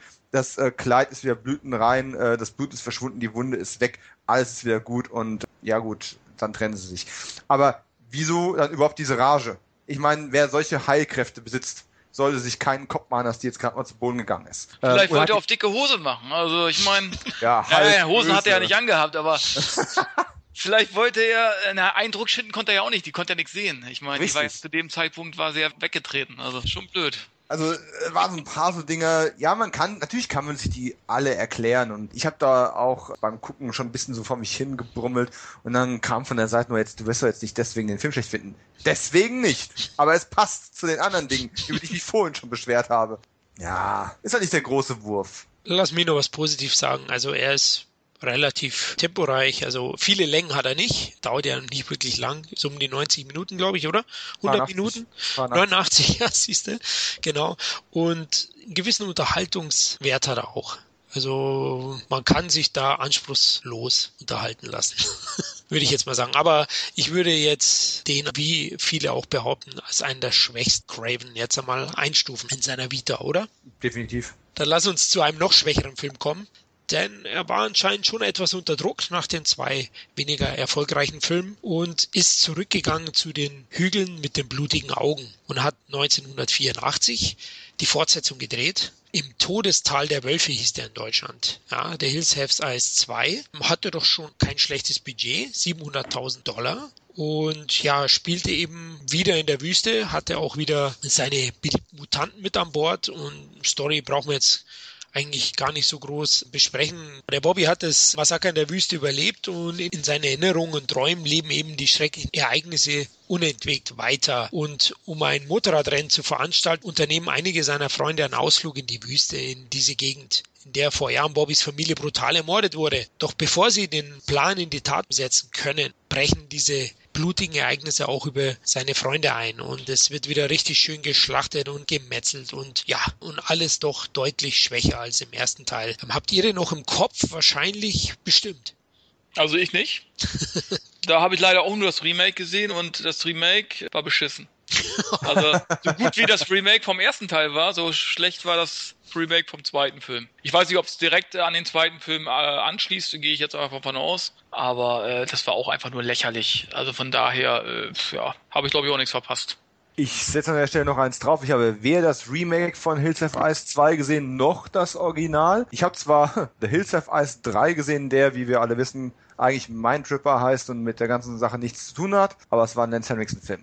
Das ist aber mal nur nebenbei. Nee, ich habe es mal versucht, ich habe mal angefangen. Nee, kam ich nicht richtig rein. Zum damaligen Zeitpunkt hatte ich aber Hills of Ice 1 auch noch nicht gesehen und dachte dann, na, komm, den holst du irgendwann mal nach, wenn du den ersten gesehen hast. Ist nie dazu gekommen. Okay, dann muss ich ein paar Worte verlieren. Ich habe ihn auch nur noch rumpfartig im Kopf. Schon ewig her, wo ich den gesehen habe und äh, ich hatte nie mehr danach das Bedürfnis, den zu sehen. Ich habe ihn damals zwei von zehn gegeben. Das war noch wohlwollend, also Kevin, das Remake ist deutlich besser als das Original. das war schon was. Also das Remake war beschissen bei dir, dann war das Original, das Original? mega beschissen. ja, im Gegensatz, ich meine, im Vergleich zum Remake des Originals war der zweite Teil oder das Remake zum zweiten Teil echt scheiße, muss man echt sagen. Ja, deutlich schwächer. Und hier ist es auch so. Aber es gibt auch da, ich möchte mich jetzt hier als Craven Ehrenretter aufspielen, gab es auch wieder immense Budgetprobleme. Es ist bekannt gewesen, das Projekt ist dann auch zum Stillstand gekommen. Also deswegen auch ein paar Effekte wirken da nicht wirklich ausgereift, nicht fertig. Insgesamt ist die Fortsetzung auch unfreiwillig komisch teilweise für mich gewesen und das für einen Terrorfilm. Das ist ja schon das K.O.-Kriterium. Ja, damit kann man mhm. eigentlich schon den Film nicht mehr ernst nehmen und das merkt man im Film auch an. Den hat man nicht fertig gemacht, nicht wirklich rund, aber durch das, dass Nightmare ja so ein Riesenerfolg wurde, der ist ja im selben Jahr entstanden, auch 84, hat man im Todestal der Wölfe sowohl in den USA als auch in Deutschland nach dem Nightmare-Erscheinen rausgebracht. Aber in dieser unfertigen Version sozusagen. Ja, Craven wollte dann Abstand nehmen. Letztlich kam der Film dann in dieser Version raus und ist einfach wirklich ein ganz schwacher Film, über den ich gar nicht mehr viele Worte verlieren möchte. Ist aus meiner Sicht Cravens schwächster Film überhaupt, der ihm einfach nicht würdig ist. Vielleicht war es auch so, ja, diese Niederlage sozusagen dann motiviert hat, um die Meisterwerke abzuliefern, die direkt danach folgt. Auf jeden Fall ist der Film einfach enttäuschend. Effekte sind schlecht, wie gesagt, ähm, unfreiwillig komisch. Zudem sind es eigentlich nur zwei Psychopathen, die die alle jagen. Also mehr Darsteller hatten sie anscheinend nicht. also auch die waren unterbesetzt genau wie wohl die Drehbuchschreiber und Herr Craven persönlich. Der Score ist auch nicht besonders gewesen. Also der Film ist wirklich schwach gewesen. War wahrscheinlich eine Auftragsarbeit auch von Graham, wo er gesagt hat, den muss ich jetzt bringen und wir können danken, dass er danach Nightmare gedreht hat. Denn ich ja. denke, noch einen Flop hätte er sich nicht erlauben können, dann wäre es vorbei gewesen. Normalerweise sind drei Flops ja schon ein K.O.-Kriterium. Eine Auftragsarbeit war es mit Sicherheit nicht, oh. aber es war eine logische Arbeit. Ich meine, er hatte ja zwei Flops in Folge gehabt und beides waren Kooperationen mit großen Firmen gewesen. Und da steht also dieser Indie-Filmer da, der inzwischen seit zehn Jahren in dem Geschäft drin ist, dem aber dieser große Durchbruch immer noch fehlt, obwohl er sich diesen düsteren Ruf eigentlich mit seinen ersten beiden Filmen schon erarbeitet hatte. So, was macht man also, wenn man mit verschiedenen neuen Projekten nicht weiterkommt? Ja, back to the roots. So, wie kann ich irgendeinen dieser vorherigen Filme nochmal aufgreifen, um auch, galt in den 80ern ja schon genauso, um mit einem bekannten Namen nochmal irgendwie Kasse zu machen? dass das dann inhaltlich so schwach war, wie es dann im Endeffekt dann eben war und Budgetprobleme dazugekommen sind, ist ein anderes Thema. Aber dieser, ich gehe mal zurück zu The Hills Have Eyes und greife das nochmal auf und nehme mir diese Mutanten raus, mit denen sich ja unglaublich viele Zuschauer identifiziert haben. Einfach weil die zivilisierte und zuerst terrorisierte Familie dann so brutal gegen diese Hillbillies losgegangen sind. Das war eigentlich eine relativ konsequente Idee. In der Ausführung gescheitert. Aber vom Ansatz her macht man heute auch nichts anderes. Ja klar, das ist ja bei allen anderen Regisseuren auch so. Wenn du äh, Flops hast mit neuen Projekten, dann gehst du am besten zu irgendeinem Franchise äh, hin, wenn du irgendeins hast. Ja. Und versuchst damit äh, wieder auf die Erfolgsspur zurückzukommen. Das hat Stallone ja fast äh, alle zwei Jahre gemacht. Also ja. von daher ist es mehr als verständlich, klar. Das schon, aber man sieht, wie ihm das Wasser zum Hals gestanden ist. Das war sein letzter Strohhalm. Und er kann im Nachhinein wahrscheinlich fast beten, dass Nightmare vorher erschienen ist. Der wurde ja zeitgleich gedreht. Das Projekt hat sich dann auch kurzfristig aufgetan letztlich. Und das ist schon, wie du sagst, zwei Flops, drei Flops. Wäre jetzt der Film gekommen, er hat kein Nightmare in der Hinterhand oder ja. hätte ihn kurz davor veröffentlicht, dann wäre es schon sehr schwer geworden. Wobei für einen Horror-Genre-Regisseur es immer leichter ist, glaube ich, zurückzukommen, weil man ja doch dann kein so hohes Budget normalerweise braucht. Ja, ich denke mal, das ist dann vielleicht für andere Regisseure, die dann die großen Actionfilme drehen, schon deutlich schwieriger. Aber ja, klar, es ist ein konsequenter Schritt gewesen, aber ich denke, er spiegelt schon eben seine fast schon beinahe Verzweiflung, wieder einen Erfolg zu landen. Aber jetzt lass uns zum legendären, zum aus meiner Sicht besten Craven-Film kommen nämlich zu dem ebenfalls 1984 gedreht und erschienen in den USA, bei uns ja deutlich später, im August 85 ist der in Deutschland erst erschienen. Also geschlagene neun oder zehn Monate nach dem US-Start. Das gab es eben früher häufig. Hm. In Amerika haben sie ihn schon auf Video angeschaut, wir haben ihn noch nicht einmal im Kino gesehen, so war das oft. A Nightmare on Elm Street. Was für ein Film. Storymäßig, glaube ich, brauchen wir hier gar nicht so viel zu erzählen. Dom. 1, 2, Freddy kommt vorbei. Das ist die Story. Sozusagen, ja die Story ist ja, ja, ist tatsächlich hinlänglich bekannt. Und ähm, du hast gerade gesagt, Wes Cravens bester Film. Für mich, habe ich vorhin schon gesagt, ist Wes Craven Scream. Aber wenn ich im nächsten Schritt sage, Wes Craven und Kevin Williamson müssen eigentlich beide für Scream geehrt werden, dann sind wir schon an dem Punkt, wo man sagen muss, ja, wahrscheinlich ist das der Wes Craven Film. Ich persönlich habe vorhin schon eine Lanze gebrochen für New Nightmare, wo er auch das Drehbuch geschrieben hat aber ohne Nightmare hätte es den siebten Teil erst gar nicht gegeben. Also äh, haben wir hier wahrscheinlich tatsächlich den definitiven Film. Und er hat so viele Dinge aufgegriffen, die ihm früher schon wichtig waren und Grundsteine auch hier wieder für sein späteres Werk. Man kann es eigentlich gar nicht in wenige Worte fassen. Wenn ich jetzt anfangen würde, ikonische Momente aufzuzählen. Aber gehen wir mal zurück zu den Basics. Allein die Prämisse. Schlaf ist ja heute noch keine komplett durchdachte und komplett erforschte Geschichte, aber dieses Thema Schlafforschung war damals noch deutlich jünger gewesen. Die Vorstellung eines Schlitzers, der sich an äh, den Teenagern vergreift, war durch das Horrorgenre schon entsprechend etabliert, aber es gab ja gewisse Schutzzonen. Es gab gewisse Territorien, wo du den Killer loswerden konntest. Und wenn es ein Geist war, dann hast du eben Salz gestreut und Knochen zertrümmert, dann bist du ihn auch losgeworden. Aber wie wirst du einen Killer los, den man schon losgeworden ist? Die Eltern haben sich schon um ihn gekümmert. Er hat die Kinder dieses Ortes terrorisiert und getötet, aber die Eltern haben, wenig guten alten Frankenstein-Filmen, sich darum gekümmert, sind mit Fackeln zu ihm gegangen, die ganze Meute, und haben diesem Kerl den Gar ausgemacht. Und er kommt zurück in den Träumen. Wie willst du dich gegen etwas wehren, was in deinen Träumen zu dir kommt? Allein diese Prämisse hat so ein dramatisches Potenzial und er schöpft das auch noch voll aus.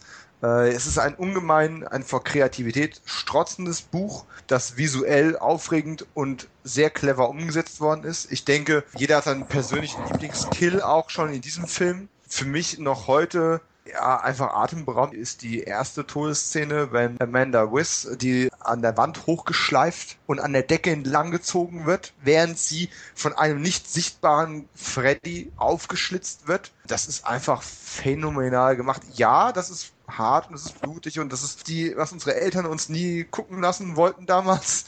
Ähm, aber es ist eben auch noch so viel mehr. Und jetzt habe ich mal eine Atempause, damit auch mal ein anderer ein bisschen abfeiern darf. Aber es ist ein Wahnsinnsfilm. Auf alle Fälle, also riesig. Dominik hat ja schon eigentlich alles gesagt, aber atmosphärisch sehr gut gemacht. Die Traumsequenzen furchteinflößend, düster. Und es ist ein böser Freddy. Also man merkt eben halt hier, der geht noch nicht so ins Witzige, ins, ins Lächerliche rein, ja. Also es ist wirklich, finde, also ich hatte Angst vor Freddy. ne, in Nightmare 1.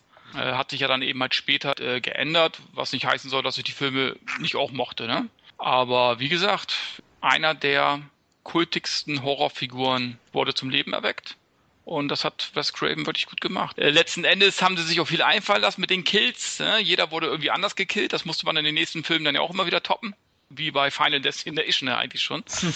Ja, und Robert Englund ist der perfekte Freddy Krüger Darsteller gewesen. Also es gibt eben selbst mit Maske und so weiter, gibt es eben halt gewisse Ausdrucksformen, die nicht jeder kopieren kann. Ich sag nur Skeletor bei Master of the Universe. Uh. Da, würde, da würde jeder zum Beispiel sagen, ja toll, der hat eine Maske auf. Ich meine, da hätte ich auch spielen können. Nein, diese Mimik, die Frank Langella da an den Tag gelegt hat, äh, war super. Und es hat eben halt auch äh, Robert Englund bei Freddy hinbekommen. Ne, das, das kann nicht jeder. Und wie gesagt, ich finde den Film auch, ja, ist der beste Wes Craven-Film, in meinen Augen. Ist doch meine Ansage, ja. Also ich finde auch Nightmare on Elm Street ist der beste, habe ich ja schon erwähnt. Ohne Scream zu schmälern, auch der Film hat mich im Kino damals mhm. geflasht, ja. Also ist auch ein fantastischer Horrorstreifen. Und was für eine Ikone haben sie geschaffen mit dem fiesen Freddy Krueger, diesen Kindermörder mhm. mit dem Pizzagesicht und seinem schönen Klingenhandschuh. War er eigentlich deutscher Herkunft? Ich vermute schon, ja. Mhm. Überlege ich, auch die ganze Zeit, ja. Ah, ich vermute schon. Irgendeinen deutschen Schäferhund hat er, glaube ich, gehabt oder so. den, den, aus Hügel der blutigen Augen. Da war das war der Papa von Freddy Krueger.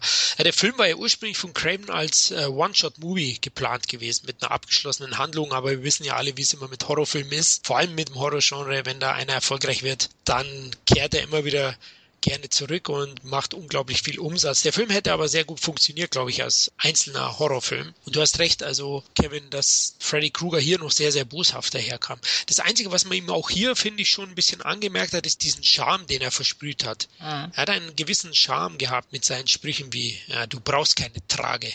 Ja, er hat ja immer wieder dann diese sarkastischen Sprüche gebracht. Das lässt er da schon ein bisschen aufblitzen, auch wenn es danach verkommt er zu einer gewissen Weise in der Fortsetzung zu einem Clown. Ja, da übertreiben sie es einfach mit diesen One-Linern. Aber in dem Film war das noch sehr gut umgesetzt, perfekt. Also auch ich hatte Angst damals noch. Ich hatte, würde ich fast sagen, bis zum dritten Teil noch Angst. Ja?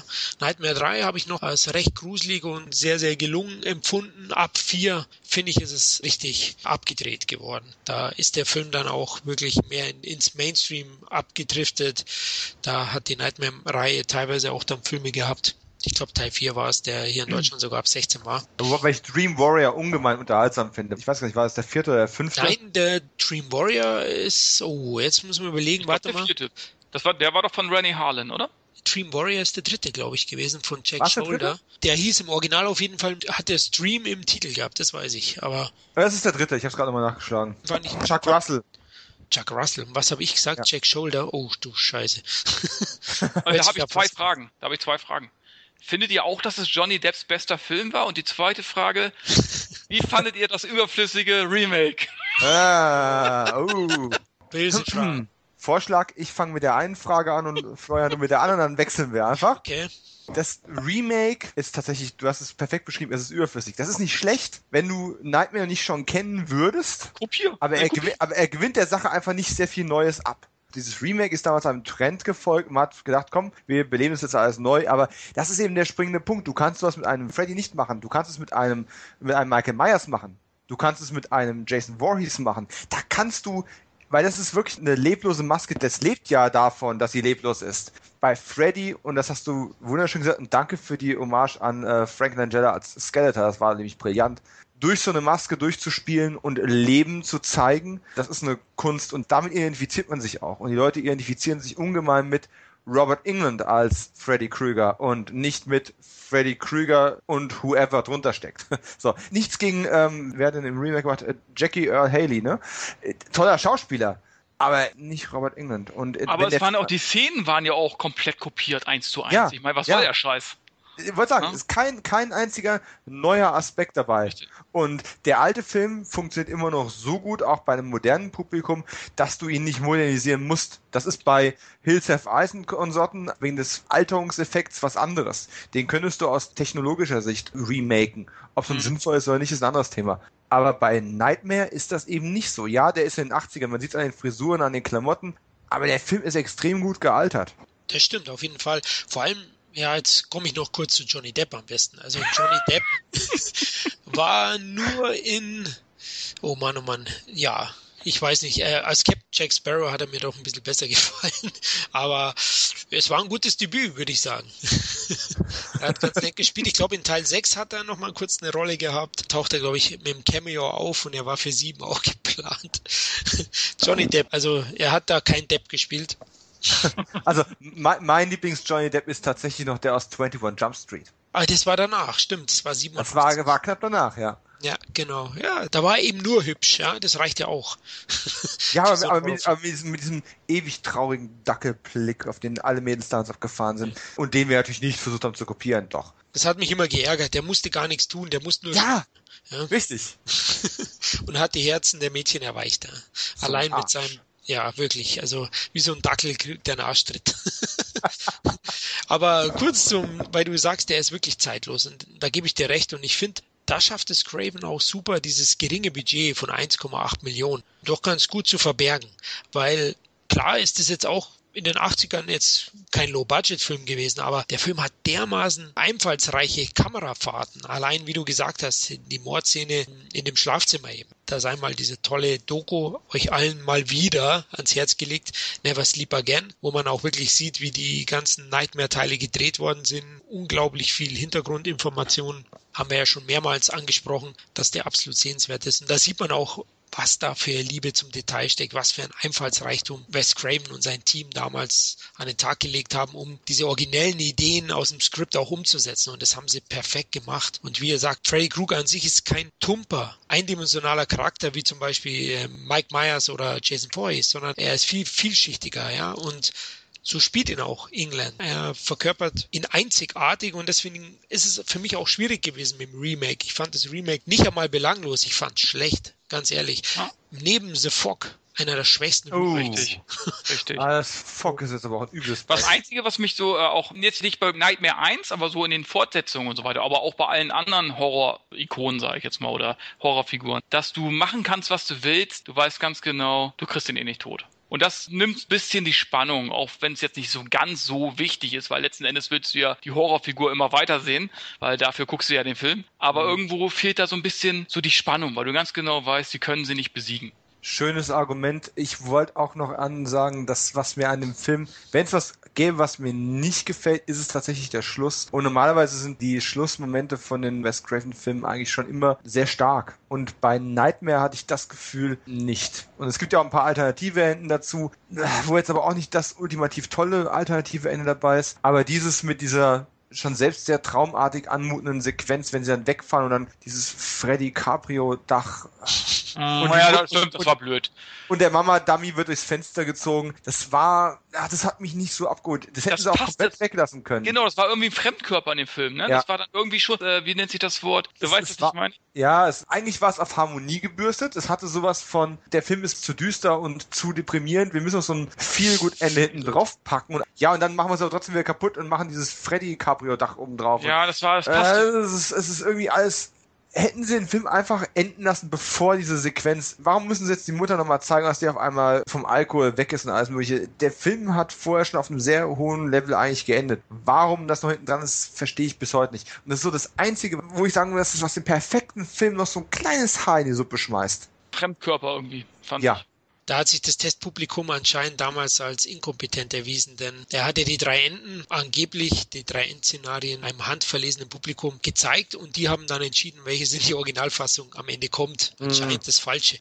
Ja, aber denken wir mal an das, was ich vorhin gesagt habe über Hills Have Eyes, ne? Der, der Film endet auf diesem Reaction-Shot und das alternative Ende war auch so ein Flower-Power-Ende mit Hintergrundbeleuchtung. Du siehst alle noch als schwarze Silhouetten und in einer stummen Sequenz kommt die Familie, wird sie vereint und dann halten sie noch demonstrativ mit einer von den Wilden, die diese Ruby, die ihnen da noch geholfen hat, dann Händchen und der Hund springt im Hintergrund rum in Zeitlupe und Gott, ich hätte mir den Finger in den Hals stecken können. Das Wort habe ich gesagt. Unglaublich. Ja, kitschig.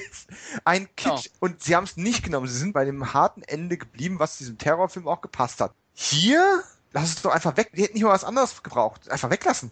Ja, ist merkwürdig, ja. Vielleicht, weiß ich nicht, hat da jemand anders wieder mal Einfluss genommen. Noch war er ja nicht der ganz große Regisseur zu dem Zeitpunkt. Nach Nightmare war es natürlich was anderes, denn er hat ja eine der größten Figuren geschaffen, neben Jason und Mike Myers, meine Freddy Krueger. Jeder, der aus den 80ern nennt ihn einen der drei Superstars des Horrors sozusagen. Fandet ihr eigentlich Heather Langenkamp genauso prägend wie Scream Queen Jamie Lee Curtis? Huh. Ja, ähm, muss man ja fragen. Ehrlich gesagt, nein, weil Jamie Lee Curtis den besseren Vorbau hatte. Der war legendär, war der. Ganz ehrlich, die Frau hat eine Figur gehabt und ich liebe sie einfach. Aber Dom, sag du. Uh, Heather Langenkamp gebe ich den Vorzug vor Jamie Lee Curtis. Ui. Oh. Weil Heather die schöneren Augen hat. oh und auch irgendwie den für mich stärkeren Charakter verkörpert hat. Den psychologisch stärkeren Charakter. Also ich gehe mit Heather Langenkamp. Und du, Kevin, selber? Also ich würde mit beiden äh, gehen wollen. Flottendreier. Aber wie gesagt, also Jamie Lee Curtis, ich denke da immer an die Strip-Szene von True Lies und noch viel mehr denke ich uh. an den äh, wunderbaren Eddie Murphy-Film Glücksritter. äh, die besondere Szene, wo sie sich frei macht. Wie oft habe ich da den Pausenknopf gedrückt und der mir irgendwann abgebrochen ist. Da sind wir wieder bei dem Effekt von Passwort Swordfish mit äh, Hal Berry und ihren beiden herausragenden Talenten das Gefühl hatte ich bei den Glücksrittern eben auch. Das ist. Was? Es hat mich nicht gestört, aber es hatte auch so diesen Moment so, es war klar, Jamie Lee, bevor sie zu alt wird und die Brüste ein paar Etagen tiefer sitzen, ähm, muss sie die nochmal zeigen. Und sie hat sich das bestimmt auch gut bezahlen lassen. Und es war die Sache sicherlich wert. Aber, aber ich war nicht enttäuscht von dem, was sich dahinter verbarg. Ja, enttäuscht. Also ich habe genau das erwartet, was ich bekommen habe. Sie ist keine Sharon Stone bei Halle Berry habe ich nicht das bekommen, was ich erwartet habe. Dieser Podcast wandert gerade zurück in den Sumpf. genau, also wir erreichen das Niveau der vorherigen Craven-Filme. Wie fandet ihr an, an sich das neunteilige Franchise? Also über Teil 7 reden wir ja im zweiten Teil, weil den auch Craven als Regisseur betreut hat. Aber die restlichen Teile, wir sind ja kurz darauf eingegangen, die Reihe an sich ist schon ein bisschen abgedriftet vom eigentlichen ernsteren ersten Teil. Aber an sich schon ein gutes Horror-Franchise für euch? Gut guckbar sind die ja alle. Also wenn man eine Affinität für dieses Genre hat und wenn man Freddy liebt, äh, vor allem wenn man Freddy liebt, sind die natürlich alle gut guckbar und sie haben selbst die schlechteren Teile immer noch irgendwelche originellen Ansätze mit drin gehabt. Trotzdem müsste ich vor allem zwei Filme besonders hervorheben. Einmal Nightmare 2, weil er einfach der schlechteste ist mit Abstand, in meinen Augen. Da war Freddy zwar auch noch eine ziemlich fiese Type, aber dieser, das soll jetzt nicht homophob klingen, aber dieser extrem aufgesetzt wirkende homoerotische Grundton, der in diesem Film auf einmal drin war, den muss man an der Stelle einfach mal angesprochen haben. Und es gibt ja auch gerade eine Kickstarter-Kampagne für den damaligen Hauptdarsteller, der sich damit auch wieder so ein bisschen äh, ne, seine Geschichte erzählen möchte, dass er dann auf einmal zur schwulen Ikone geworden ist, weil er in Nightmare 2 die Scream Queen war. Er als Mann, was ich sehr amüsant finde. Äh, aber der Film, ja, der war noch ernst, aber dieser Austausch von einem Mädel gegen einen Typen und ja, diesem ganzen nicht. Setting, es hat nicht richtig funktioniert. Man hätte den Übergang vielleicht ein bisschen sanfter gestalten sollen, nur so eine Idee. Und dann eben dicht gefolgt von Nightmare 3, im Original Dream Warriors, im Deutschen dann eben Freddy lebt, der für mich persönlich nochmal ja, nochmal extrem stark war. Er brachte Heather Langenkamp nochmal schön ins Bild. Patricia Arquette, wo wir gerade von heißen jungen Frauen reden, mit der wäre ich definitiv damals auch mal ähm, irgendwo was essen gegangen. In die Badewanne. auch ich hätte die mit Sicherheit beschützt vor fast allen Schlangen, die da reingeschmissen werden. ähm, und der junge äh, Lawrence Fishburne war noch mit dabei. Also es war auch eine tolle Besetzung. Wes Craven hat die Story dafür geliefert. Chuck Russell, der ja auch das Blob Remake sehr fulminant gemacht hat. Da hat schon alles noch relativ gut zusammengepasst. Und es waren noch ein paar sehr schöne Kills dabei gewesen. Die späteren Teile waren dann immer so ein bisschen, ne, da ging es so langsam, aber stetig bergab. Also entertaining waren sie alle, oder? Absolut. Also angucken kannst du dir alle. Und ich kann auch nicht sagen, dass ich jetzt einen richtig schlecht fand. Also ich fand auch den vierten noch ganz toll. Der war, glaube ich, auch von Harlan. Genau. Teil 6 war ziemlich abgedreht, wo er da wie so ein Flummi hin und her hüpft, die Szene da, wie mit so einem Joystick. Dann war das ja. der sechste, äh, also, ah, ne? Aber ja. auch das war irgendwie unterhaltsam. Es gab ja auch noch eine Serie, die ich aber nicht weiterhin verfolgt habe äh, gab es auch eine Hörspielserie, meine ich. Von Europa.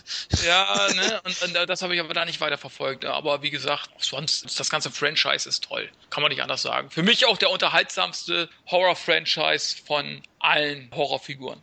Ja, könnte ich so unterschreiben. Wie fandet ihr das Crossover mit Jason zusammen? Cool. Für wen hat euer Herz geschlagen? Für Freddy oder für Jason? Freddy. Obwohl man muss sagen, man hatte Mitleid mit Jason. Ne? Den hat er Hatte dann. man? Ja, hatte man. Weil Freddy, der ist ja auch so fies, der geht ja dann auch in die tiefste Psyche äh, seines Gegners und er wusste ganz genau, Mensch, der Jason hat Angst vor Wasser, ja?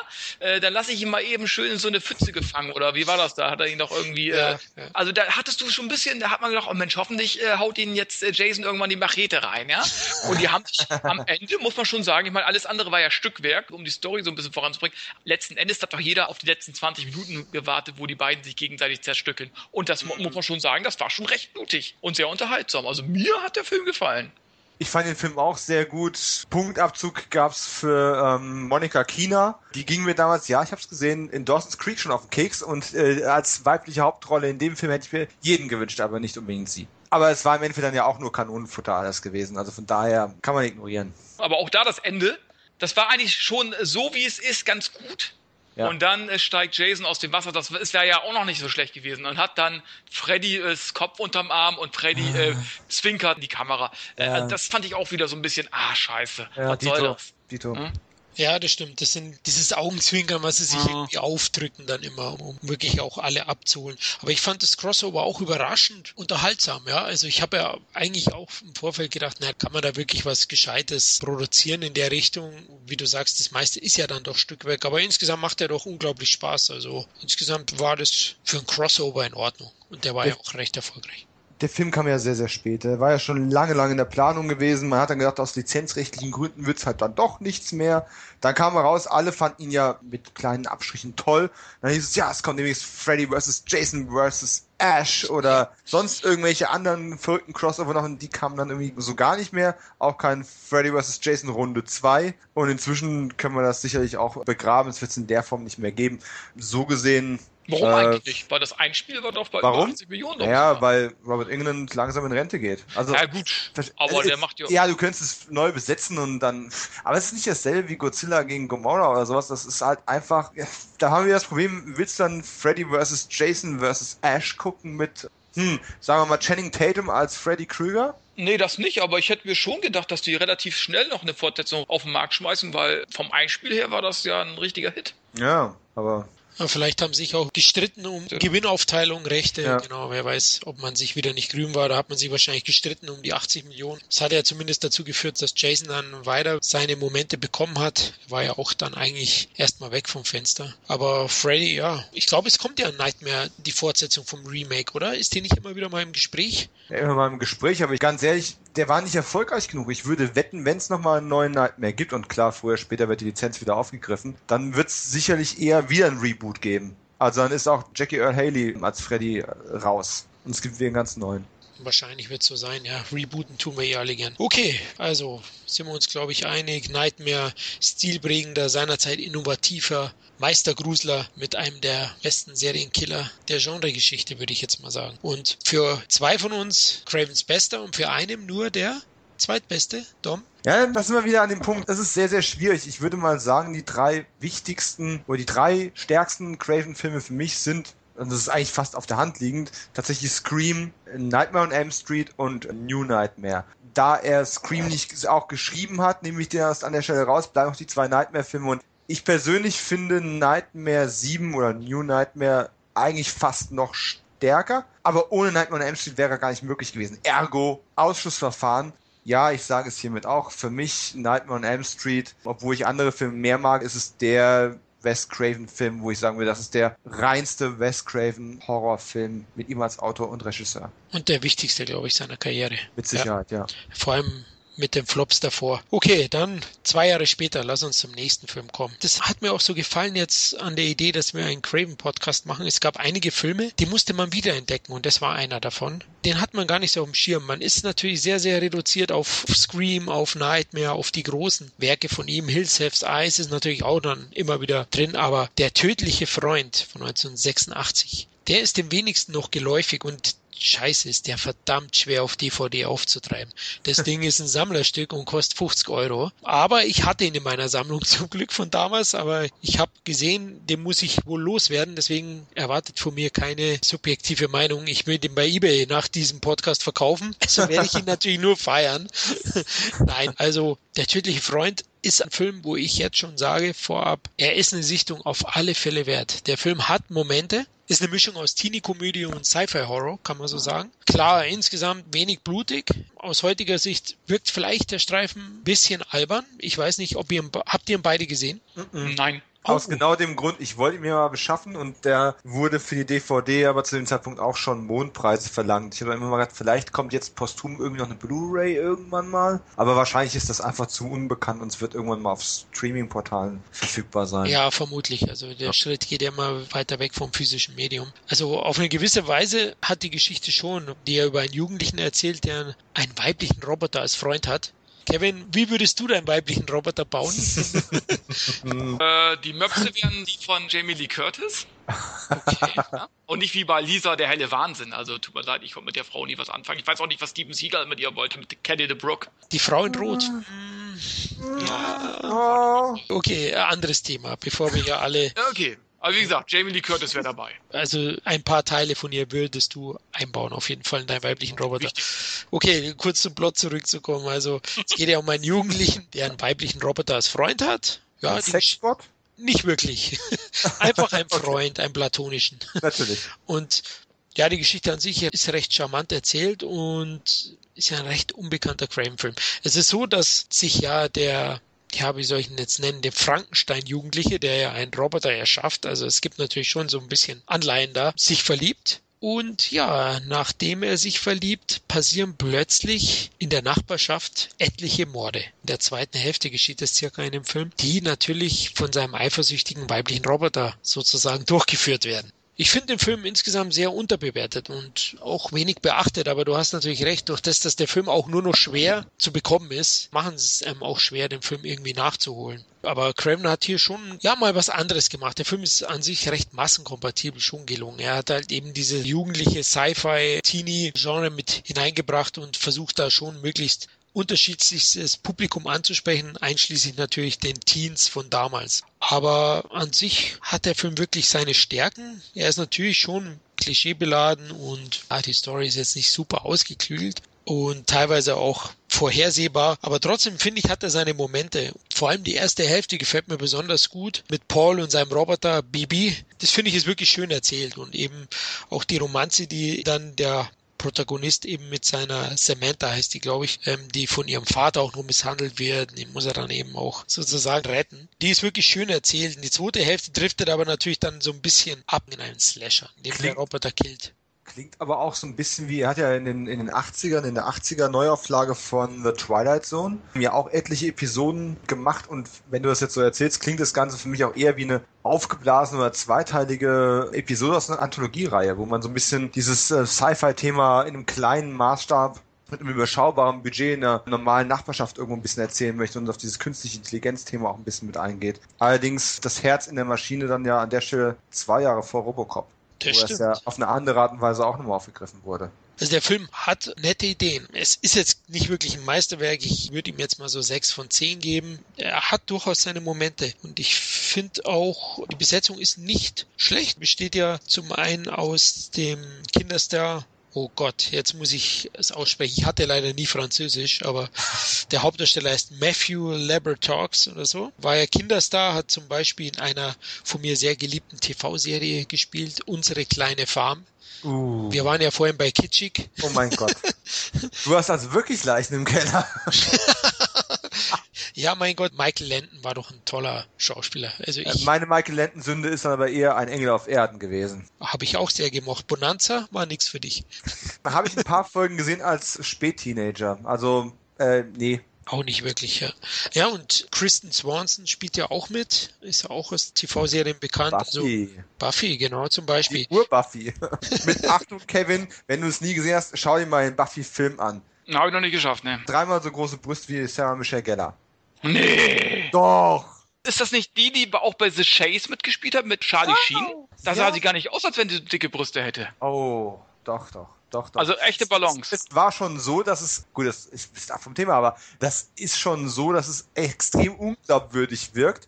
Ähm, nicht, weil sie jetzt irgendwie Falten im Gesicht hätte, aber sie als dieses zierliche Cheerleader-Mädchen, was total hilflos ist und einen starken Mann braucht und dann über sich hinauswächst als die Auserwählte. Ja, mein Gott. Da hast du schon gesagt, ich achte gerade auf ganz andere Details in diesem filmischen Werk. Also echt oder nicht echt? Weiß ich gar nicht. Äh, es, es sieht schon fast sieht schon fast surreal aus, aber ich gucke mir den Film mal an. Ja. Also es ist ein Trash-Film, ne? Sind wir uns einig? Also ist egal. Qualitativ ich gucke mir den nur wegen zwei Dingen an. Ja. Komm, Rutger Hauer als Vampir geht auch. Also du hast schon noch ein paar andere Assets, die diesen ah. Film irgendwie, äh, ja, Donald Sutherland als weiser Mann, der sich davon nicht ablenken lässt, dass sie zwei solche Pflöcke ähm, gegen Vampire einsetzt. Ihr seid schon wild. Sorry, Kevin, aber die, das, ja, Florian, du hast die Vorlage gegeben. Das, ähm also auf jeden Fall merke ich schon, ihr seid animiert worden durch meinen Vortrag über der tödliche ja. Freund, zumindest Filme mit ähnlichen Stärken anzuschauen. ja. The Chase und Buffy. genau, auf jeden Fall. Ja. Also Deadly Friend, wie im Original heißt, wie gesagt, kein Genre-Meisterwerk, aber der Film hat doch seine Qualitäten. Als Craven-Fan sollte man den doch unbedingt wenn man genug Geld verdient, nachholen. Ansonsten hoffen, dass er mal im Fernsehen läuft. Ich weiß nicht. Ich habe jetzt schon länger nicht im Fernsehprogramm eher spät. Also vielleicht hat man ja mal Glück zukünftig. Also er verbindet da einfach geschickt äh, Sci-Fi-Elemente mit dem Horrorfilm am Ende. Wie gesagt, der Film hat auch seine Momente und den kann man sich anschauen. War finanziell ein Flop, war ein Rückschritt für Craven nach dem Meisterwerk Elm Street, aber ich denke, er hat es auch bewusst gemacht, eine andere Schiene zu gehen, denn Nightmare hätte er sowieso nicht toppen können. Also so schnell nicht. Ja. Wer liefert solche Filme schon mehrfach ab in der Karriere? Der einzige, der mir da einfällt im Horrorgenre, ist John Carpenter, der zu seinem Beginn wirklich ein Meisterwerk nach dem anderen aus meiner Sicht abgeliefert hat in den ersten Jahren. Oh, stimmt. Also sei es Klapperschlange, sei es Halloween, sei es The Fog, sei es äh, das Ding aus einer anderen Welt. Also der hat wirklich unglaublich viel gute Filme abgeliefert. Ja, aber auch nicht alle kommerziell erfolgreich waren. Ne? Also gerade das Ding aus der anderen Welt, The Thing, ist ja erst Jahre später zu seinem Ruhm gekommen. Der tödliche Freund war es eine Studioproduktion? Das war eine Studioproduktion, lief. Bei 11 Millionen äh, hat er gekostet, habe ja. hab ich jetzt nochmal gesehen, das ist... Klar, durch Nightmare war ja zwei Jahre danach, also Nightmare hatte sein Geld eingespielt und seinen Ruhm, vor allem auch auf Video wie wir alle haben wir Nightmare höchstens im Fernsehen gesehen, keiner von uns im Kino, denke ich. Mhm. Und, und, da hat man ihm schon Geld an die Hand gelegt, ähnlich wie Carpenter spätestens nach Klapperschlange. Aber mit 8,9 Millionen Dollar US-Einspiel in Deutschland hat er, glaube ich, unter 100.000 Zuschauer gehabt. War der Film finanziell einfach eine Enttäuschung. Und auch, ja, ich sage mal, inhaltlich hat er natürlich gegenüber A Nightmare on Elm Street enttäuscht, die Fans. Also war sicher ein Rückschritt. Aber schaut ihn euch mal an, wenn sich die Chance ergibt oder wenn ihr im Lotto gewinnt. Du stellst ihn ja morgen in Ebay ein, also von daher. Ähm, Aber ich ja. denke, das wird dreistellig nach meinem Vortrag hier. Ich werde den Podcast so schnell schneiden wie noch nie irgendwas. Der wird direkt verlinkt an dem äh, Angebot. Gut, dann lass uns zum nächsten Film kommen und ich hoffe, den hab nicht nur ich gesehen, Jungs. da bist du nicht allein mit, nein. Ah, ich spüre schon. Denn auch der Film ist einer der weniger bekannten und einer der Filme, auf die ich mich gefreut habe, ihn nochmal zu sichten. Ich habe ihn damals gesehen, aber es war eben schon ja, locker 20 Jahre her habe ihn jetzt nochmal aufgefrischt. Ähm, 1988, also zwei Jahre nach Der tödliche Freund, war Cravens nächster Film Die Schlange im Regenbogen. Das Drehbuch basiert diesmal auf einem Buch von Wade Davis, ein Wissenschaftler war es, der bei der Harvard University eben den Voodoo-Mythos untersucht hat und dann dieses Buch geschrieben hat. So weiß man jetzt eigentlich auch schon den Inhalt von dem Buch. Es geht um den Voodoo-Mythos und Cravens erster Zombie-Film. Ich habe damals, oh, Craven und Zombies. Hm. Aber ganz so zombie-mäßig ist der Film nicht. Er nutzt eben wirklich den Voodoo-Mythos und weniger des gehirnfressenden Zombies ne, von George R. Romero. Dom, Schlange im Regenbogen, hast du ja gesehen. Ja, auch relativ frisch erst. Die DVD schon vor zehn Jahren gekauft. Und dann lag sie ungesehen rum. Und jetzt dann posthum auch die Schlange im Regenbogen endlich mal nachgeholt. Man hat ja viel darüber auch gelesen und der Film war zwar ein Erfolg, aber jetzt auch kein übermäßiger Erfolg. Auch hier, er hat für Universal Pictures den Film gemacht und ich habe immer so ein bisschen das Gefühl, wie bei vielen ähm, Regisseuren seines Kalibers äh, auch seines Genres, dass er immer dann ein bisschen in Schwierigkeiten kommt, wenn er Studioproduktionen macht. Woran auch immer das liegt, da kann man trefflich drüber streiten, aber auch hier haben sicherlich viele Herren über diese 7 Millionen Dollar Budget da reingesprochen. Und trotzdem ist es ein sehr runder Film geworden, in meinen Augen. Ich weiß nicht, warum der in den Altersfreigaben so hoch gelegen hat. In Deutschland ist er ja sehr hoch eingestuft, in den USA da Probleme mit dem Rating bekommen, weil eigentlich es ist kein harmloser Film, aber verglichen mit dem Frühwerk ist der vergleichsweise zahm eigentlich. Es geht ja tatsächlich mehr so ja, auf den Mystizismus ein. Genau, also die Gewaltszenen sind eher subtil, also eher. Es ist, ja, es ist mehr Angel Heart als äh, Romero Zombie. Richtig, genau. Kam ja auch ein Jahr danach. Ja. Hat eigentlich viele schöne Elemente mit drin. Auch hier wieder natürlich, kommen wir wieder auf meinen Spruch von vorhin zurück, auch wieder Schlange. Sowohl in physischer Form als auch schon im Titel mit drin. Also mit denen hat das irgendwie gehabt. Und auch hier ein Film, der viel nicht auf die offene Gewalt im Zweifelsfall setzt, sondern auch auf das, was die Ereignisse mit der Psyche der Leute anrichten. Und wenn der arme Bill Pullman dann an diesem Stuhl sitzt und von der, nennen wir es mal, Polizei vor Ort dann physisch drangsaliert wird, dann äh, werden da ja aus heutiger Sicht äh, üble Erinnerungen an Casino Royale wach. Ja, stimmt. Wenn äh, Daniel Craig äh, ohne Hosen und ohne Boden im Stuhl ne, mal äh, Seil springen durfte. Aber ah, da habe ich mitgelitten. Das, ja, und das ging mir jetzt in der Schlange im Regenbogen auch so. Da hat man sogar noch den Vorteil, dass die Schlange im Regenbogen, da, es war schnell vorbei. Bei Casino Royale wurde das dann schon deutlich mehr noch ausgekostet. Und auch hier war tolle Besetzung. Bill Pullman, wie schon erwähnt, damals meine ich noch gar nicht so bekannt, 88. Er äh, war noch kein US-Präsident in Independence. Genau. das auf jeden Fall noch nicht. Aber hier auch Paul Winfield, den man ja aus Filmen wie Terminator kennt oder ähm, Star Trek 2, der Zorn des Khan, sind wahrscheinlich so die bekanntesten Titel von ihm. Scafie Tyson hat noch mitgespielt, die ist aber heute sicherlich nicht mehr bekannt. Genau. Ich finde, der Film ein bisschen fehlt im Drehbuch an Raffinesse. Also ich mhm. glaube, mit ein bisschen mehr Feingefühl oder Arbeit am Drehbuch äh, hätte der Film noch besser werden können. Ich finde, das sieht man. Er hat auch einen recht langsamen Spannungsaufbau. Ja. Das Tempo ist auch recht gemächlich. Für heutige Sehgewohnheiten, glaube ich, könnte das ein Problem werden für die YouTube-Generation.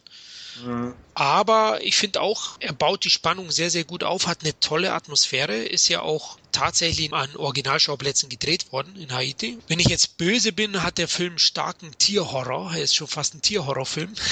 es gibt eine riesige Vogelspinne in Särgen, Schlangen, wie du schon besprochen hast auch das Motiv, lebendig begraben zu werden. Ne? Genau. Und da kommen wir auch wieder auf diesen Zombie-Mythos zurück. Ähm, was ist denn eigentlich ein Zombie? Jetzt nicht unbedingt ein Gehirnfresser, sondern einfach ein Wiedergänger, ein ähm, so wie es in den ursprünglichen Zombie-Filmen vor Romero eben auch gewesen ist. Da waren Zombies noch keine hirnfressenden, zerfleischenden Kreaturen, sondern einfach Tote, die wiederkehren.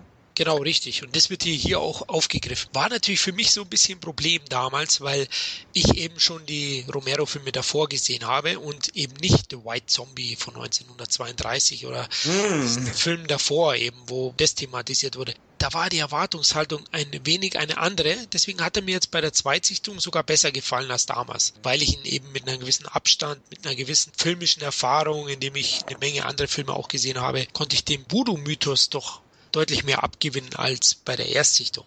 Kevin, hast du gesehen eigentlich? Nein. da werden wir dich wohl lebendig. Es kann sein, dass ich den vor 20 Jahren oder so schon mal gesehen habe. Also mir sagt das was auf jeden Fall, aber ach, ich kann mich nicht mehr daran erinnern. Es kann auch sein, dass ich ihn gar nicht gesehen habe. Wirklich. Ich konnte ihn leider auch nicht mehr nachholen. Ich versuch's dir mal so zu verkaufen. Wenn du das Voodoo und Haiti-Flair aus einem ganz bestimmten James Bond-Film unterhaltsam und interessant fandest, Nee. Und wenn du das Ganze mit der Urangst, lebendig begraben zu werden, kreuzt und dann vielleicht noch eine Affinität für Hammer-Horrorfilme wie Nächte des Grauens hast, guck dir den Film mal an. Hm. Also der James Bond, der diese Thematik hatte, den mochte ich nicht. Das war Leben und Sterben lassen oder welcher war das? Äh, ja. Mit dem Zwerg, ne, von Fantasy Island. Nee, Nein, der war bei ähm, Christopher Lee. Äh, ah, ich meine, der war so ein Schwarzer mit so einem Zylinder oder so? Japet Koto hat da den Bösewicht gespielt. Genau, genau. Von, ja. Genau, das war der mit dem Zylinder. Zu, zu sehr 70s, also. Okay. Aber diese Voodoo-Thematik äh, greift eben Regenbogen auch an, ab mit ähnlicher Atmosphäre. Also ich finde ihn ganz gut. Also er tut den Zombie-Mythos doch spannend, intensiv und für mich auch hintergründig erzählen. Also es ist ein guter Craven, würde ihn schon überdurchschnittlich einstufen. Und selbst Telekinese wird ja im Prinzip auch thematisiert. Und es ist schon fast auf eine betrübliche Art und Weise faszinierend zu beobachten, wenn auch Bill Pullman, der sich ja als Wissenschaftler diesem Thema nähert und dann auch so ein bisschen in eine Einheimische verliebt und dann dabei zusehen muss, wie auch sie von dem, ich nenne es mal noch, dem guten Voodoo übernommen wird und dann da tanzt und auch andere einander Glas zerbeißen in Trance und das gar nicht mitbekommen. Und er sieht das aber alles mit einer gewissen wissenschaftlichen äh, Neugierde bis er eben mit den Konsequenzen auf eine sehr harte Art konfrontiert wird. Also der Film, muss ich Florian recht geben, ist äh, er ist ein bisschen arg langsam aus heutiger Sicht. Und er ist auch ein bisschen unentschlossen, was er jetzt genau sein möchte. Zombie-Film, Voodoo-Film, äh, soll es jetzt eine Love-Story in einem Abenteuerfilm mit drin sein? Er hat ein bisschen arg viele Sachen, aber dafür, dass das in so viele Richtungen geht, finde ich einfach die Themen, die er angreift und wie er sie angreift, recht faszinierend gemacht. Genau, und er thematisiert zudem sogar die existierende Militärdiktatur in Haiti zu dem mhm. Zeitpunkt. Das spielt ja auch eine Rolle. Und dadurch kriegt er auch einen glaubwürdigen Anstrich für mich, der Film. Und die Pharmaindustrie bekommt natürlich auch noch eine schöne satirische Seitenhiebe mit. Also auch da wird nochmal Bogen gespannt. Also wie ich gesagt habe, hintergründig. Also Kevin wird sich vielleicht schon mal lohnen. Wie gesagt, man muss ein paar Abstriche machen in Sachen Tempo, in Sachen vielleicht ausgereiften Skript. Da fehlt es auch noch an der einen Ecke oder an der anderen. Aber trotzdem ist es ein sehr, sehr guter Craven-Film, würde ich sagen. Ich werde ihn mal nachholen, auf jeden Fall. Also auch Pullman hat mal in einem Interview gesagt, dass man schon während der Produktion wohl mitbekommen hat, dass da die Geldgeber und die Studios, die im Hintergrund eben standen, jeder hatte so ein bisschen auch eine andere Erwartungshaltung an den Film. Ne? Die einen wollten dann tatsächlich diese Love Story mehr drin haben, die anderen wollten mehr auf den Zombie-Zug aufspringen. Und ich denke, das ist auch so ein bisschen das Problem, dass das Skript und vielleicht auch das Buch, was der Sache zugrunde liegt, all das möglich gemacht hat. Aber man kommt dann eben auch ganz schnell in die Verlegenheit, alles reinpacken zu wollen und alles gleich stark zu gewichten und das funktioniert eben nicht. Man hätte sich vielleicht mehr auf einen A-Plot konzentrieren sollen und den Rest nur so nebenbei andeutungsweise und das hat nicht so ganz funktioniert.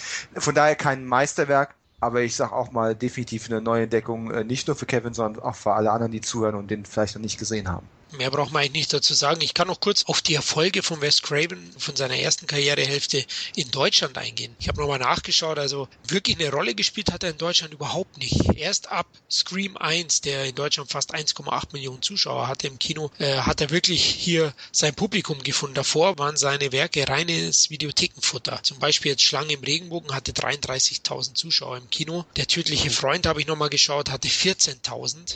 Hm. Ähm, das Ding lief nur im TV Tödlicher Segen war eine Videopremiere in Deutschland. Im Todestal der Wölfe gibt es keine Zahlen. Der einzige war Nightmare Mörderische Träume und der hatte auch nur 220.000 Zuschauer in Deutschland. Also ja gut, Horror in Deutschland. Ja, hat sehr schwer. Und da sieht man, wie Scream ihn vielleicht oder wahrscheinlich in Deutschland erst diesen Namen bescherte, den er heute inne hat. Aber lass uns weiterkommen zu einem anderen Film, zu seinem letzten Film der 80er und dem letzten Film, den wir heute im ersten Teil besprechen werden. Der hatte in Deutschland 58.000 Zuschauer. also auch nicht wirklich viel.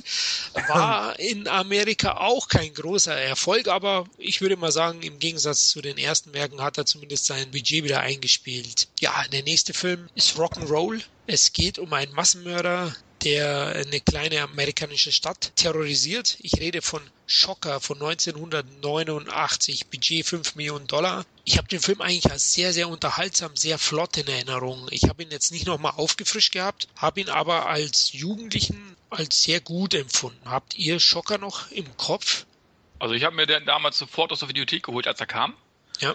Durch einen Trailer und dachte, geil, ne? Das ist irgendwie cool, ist ja auch, kommt ja auf einem elektrischen Stuhl und kann sich dann, ja, wie soll man das sagen, aufgrund von Strom in sämtliche Zimmer durch Elektrogeräte beamen, sozusagen. Und der Film ist sehr temporeich, hat viele Kills zu bieten, wenn auch nicht gerade blutig, kann man nicht sagen, er ist ziemlich durchgeknallt hat einen richtig geilen Soundtrack, also einen richtigen Metal-Soundtrack, wie es sich eigentlich auch für einen Horrorfilm ist ja auch so eine Art Slasher, kann man schon fast sagen. Keine Ahnung, von Megadeth bis hin zu Bonfire ist da alles vertreten. Also Leute, die da irgendwie so ein Faible für so eine Musik haben, dem sei dieser Film ans Herz gelegt. Und wie gesagt, also ich fand den Film richtig unterhaltsam und auch die Figur äh, Horace Pinker fand ich irgendwie durchgeknallt und irgendwie cool. Also kein zweiter Freddy, aber irgendwie finde ich schon, dass da Craven so eine kleine Horror-Ikone vielleicht erschaffen wollte, es aber leider nicht ganz geschafft hat.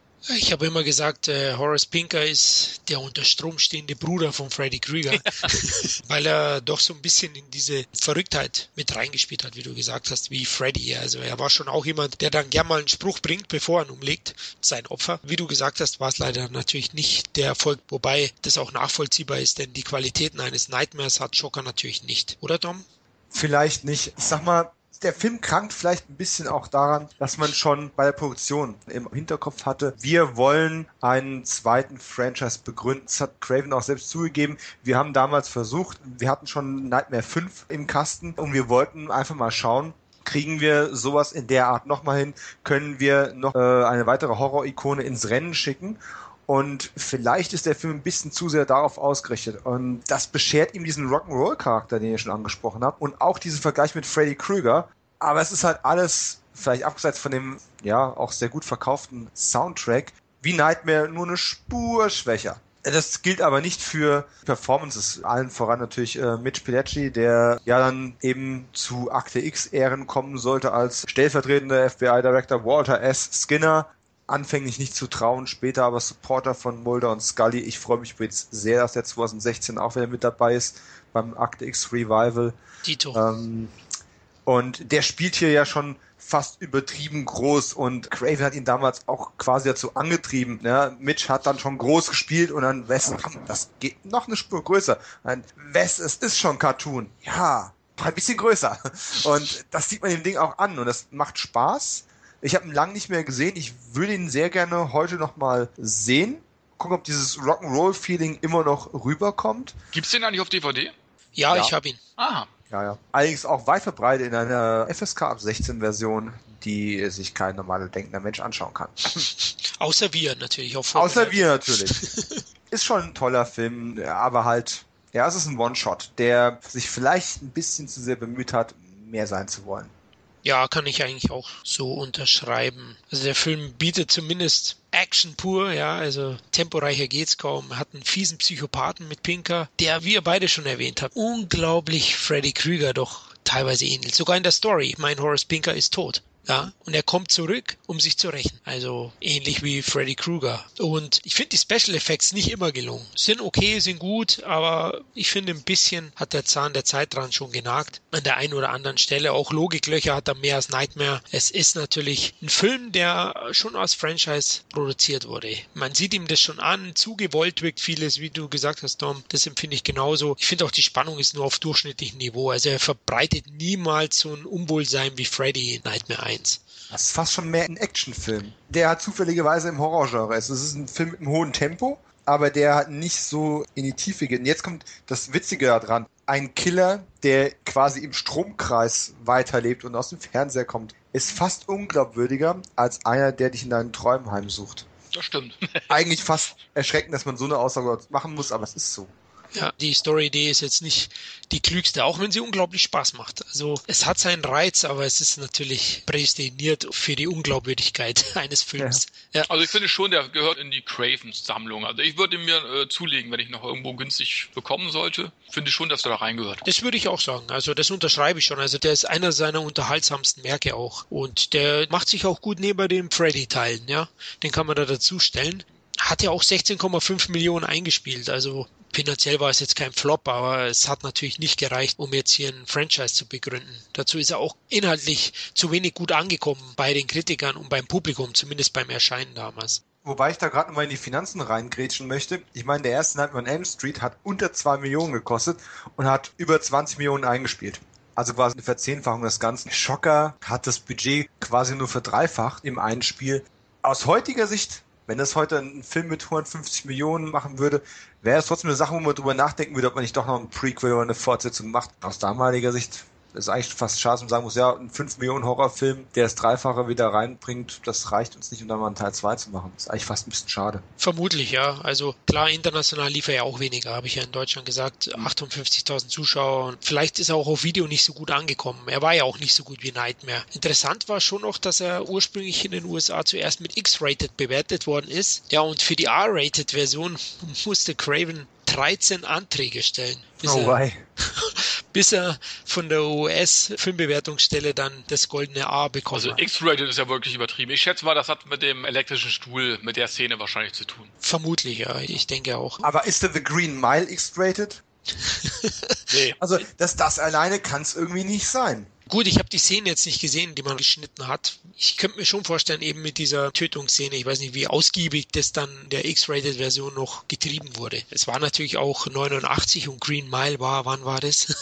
der ist ein mhm. bisschen subtiler mit dem Thema umgegangen, würde ich jetzt mal sagen. Obwohl bei Green Mile hat mir das mehr Angst gemacht. Mhm. Ja, war schon eine schöne Brutzlerei. Ja. Also das war auch psychologisch fieser gemacht, fand ich. Ne? Hier bei Schocker ja. Gut, wie letzten Endes die Szene ausgesehen hätte, aber ich kann mir gut vorstellen, bei Schocker, das war dann auch irgendwie so mehr flapsig, irgendwie so schnell, äh, weniger ernsthaft. Ja. Wobei es bei Green Mile, finde ich, psychologisch schon nachwirkender war. Also noch schön nass machen, den Schwamm, dann manipulieren sie das Ding noch schön ja. und äh, der macht den Schwamm dann doch nicht nass. Und also, wenn du so willst. Und ne? vor allem bei Schocker, wer ja den Trailer gesehen hat, weiß, der Kerl kommt wieder, um die Leute zu terrorisieren. Also ach, kann mir auch keiner sagen, dass diese. Das ähm, Comichafte halt irgendwo. Ja. ja. Absolut. Also kann man jetzt nicht wirklich vergleichen. Ich weiß es ehrlich gesagt nicht. Leider habe ich es nicht gesehen, aber irgendwas muss schon gewesen sein. Vielleicht haben sie die falschen Bürstchen gegrillt. Keine Ahnung. Gut, ich glaube, dann sind wir mit Teil 1 durch. Wir haben seine Karriere durchgesprochen von den 70er Jahren, den Anfängen bis 1989. In Teil 2 werden wir dann die 90er und die Nuller Jahre betrachten bis zu seinem letzten Werk Scream Teil 4. Ja, Leute, an sich ist Craven für euch auch neben Carpenter und George Romero der Master of Horror schlechthin. Für mich vielleicht sogar ein bisschen mehr als die anderen beiden. Weil gerade diese beiden Vergleichsregisseure, ähm, Romero ist ein Meister seines Fachs in seinem Fach. Der hat auch andere gute Filme gemacht, abseits von den Zombie-Filmen, aber er ist halt vor allem mit und über diese Zombie-Filme zu einer Ikone geworden. Da hat Craven wesentlich mehr Spektrum gezeigt. Und Carpenter wird zwar immer als Horrorregisseur gesehen, aber Carpenter geht für mich auch darüber hinaus. Er geht mehr darüber hinaus auch als viele andere Kollegen und hat einfach Sachen gemacht, die Genrefilme waren, aber nicht per se unbedingt Horrorfilme waren. Und letzten Endes hat man in vielen Filmen auch einfach angemerkt, dass er immer einen Western drehen wollte. Von daher, ja, John Carpenter ist ein Genre-Regisseur und ist sicherlich auch ein Master of Horror, aber nicht so der Horrorregisseur. Und Wes Craven dann schon eher. Und vor allem, er spielt wirklich, ich habe es schon ein paar Mal gesagt, er spielt mehr mit meiner Psyche als die anderen beiden. Carpenter ist immer cool. Selbst in einem Horrorfilm ist Carpenter immer cool. Naja, gut, vielleicht außer bei Ghost of Mars. Der war nicht so cool. Aber da unterscheiden die sich schon ziemlich stark. Und von daher ist für mich Craven eigentlich tatsächlich, gerade im Vergleich zu den beiden genannten, der Master of Horror. Selbst wenn ich Carpenter über alles liebe. Bei dir, Kevin? Ja, sehe ich auch so er hat eben halt ein breiteres Spektrum bewiesen und wie gesagt, hat mit Scream eben halt einen wegweisenden Horrorfilm produziert, beziehungsweise Regie geführt und hat eben halt auch noch Freddy Krüger sozusagen zum Leben erweckt. Also das muss er auch immer schaffen. Von daher aber Carpenter sehe ich auch nicht als Horror-Ikonenregisseur. Waren zwar auch Horrorfilme dabei, aber eben halt auch atmosphärische Actionfilme gemacht, finde ich. Also Klapperschlange und so weiter oder Assault ja. on Prince 13. Das waren für mich ja eher atmosphärisch dichte Actionfilme. Mhm. Von daher beide für sich Meister irgendwie ihres Fachs. Ihr seid echt gemein, ja, genau. Das wäre meine Antwort auch gewesen. Deswegen habe ich die Frage gestellt. Aber die drei haben sicher das Genre sehr, sehr stark geprägt, auch Carpenter mit seinen Beiträgen und Romero. Aber natürlich, klar, letztlich hat sich doch Romero gefühlt, ja, 90 Prozent seiner Karriere mit wandelnden Toten beschäftigt. Auch wenn er ein paar andere gute Filme gemacht hat. Hier mhm. sei mal Stark zum Beispiel euch ans Herz gelegt, der mir auch recht gut gefällt. Oder The Craziest. Oder ähm, Martin. Oder Martin, genau. Nettes, fieses Filmchen auch. Ja. Mhm. Okay, dann würde ich sagen, haben wir Teil 1 erfolgreich überlebt, wir drei. Und jetzt machen wir erstmal eine Pause und laden unser Mundwerk auf, bevor wir dann zu einem späteren Zeitpunkt den zweiten Teil des Craven Podcasts aufnehmen werden und hier das restliche Schaffen des Horror Masterminds thematisieren werden. Ja, ich danke euch beiden für eure Zeit und euer Wissen. Hat mir wieder riesig Spaß gemacht. Ich freue mich auf eine blutige Fortsetzung mit euch. Auch euch, liebe Hörer, danke fürs Zuhören und wir hoffen, euch auch beim zweiten Teil begrüßen zu dürfen. Wir würden uns natürlich wieder über Feedback, Anregungen oder Berichtigungen, wer weiß, was wir hier für einen Quatsch verzählt haben, per E-Mail, Facebook oder iTunes freuen. Oder auch Twitter. Gibt's das auch? Ja, Instagram. Ah, hat mir einer gezwitschert, dass es das geben würde. ja, ja, ich zwitsche auch gern, aber. ich zwitsche mir auch gerade ein. Hast du Buffy schon eingelegt? gut, dann macht's es gut. Ich freue mich auf Teil 2. Bye. Tschüss. Bis zum nächsten Mal. Ciao. Sin Entertainment Talk, der Podcast des Entertainment Blogs. Mehr Fan Talk über Filme und Serien.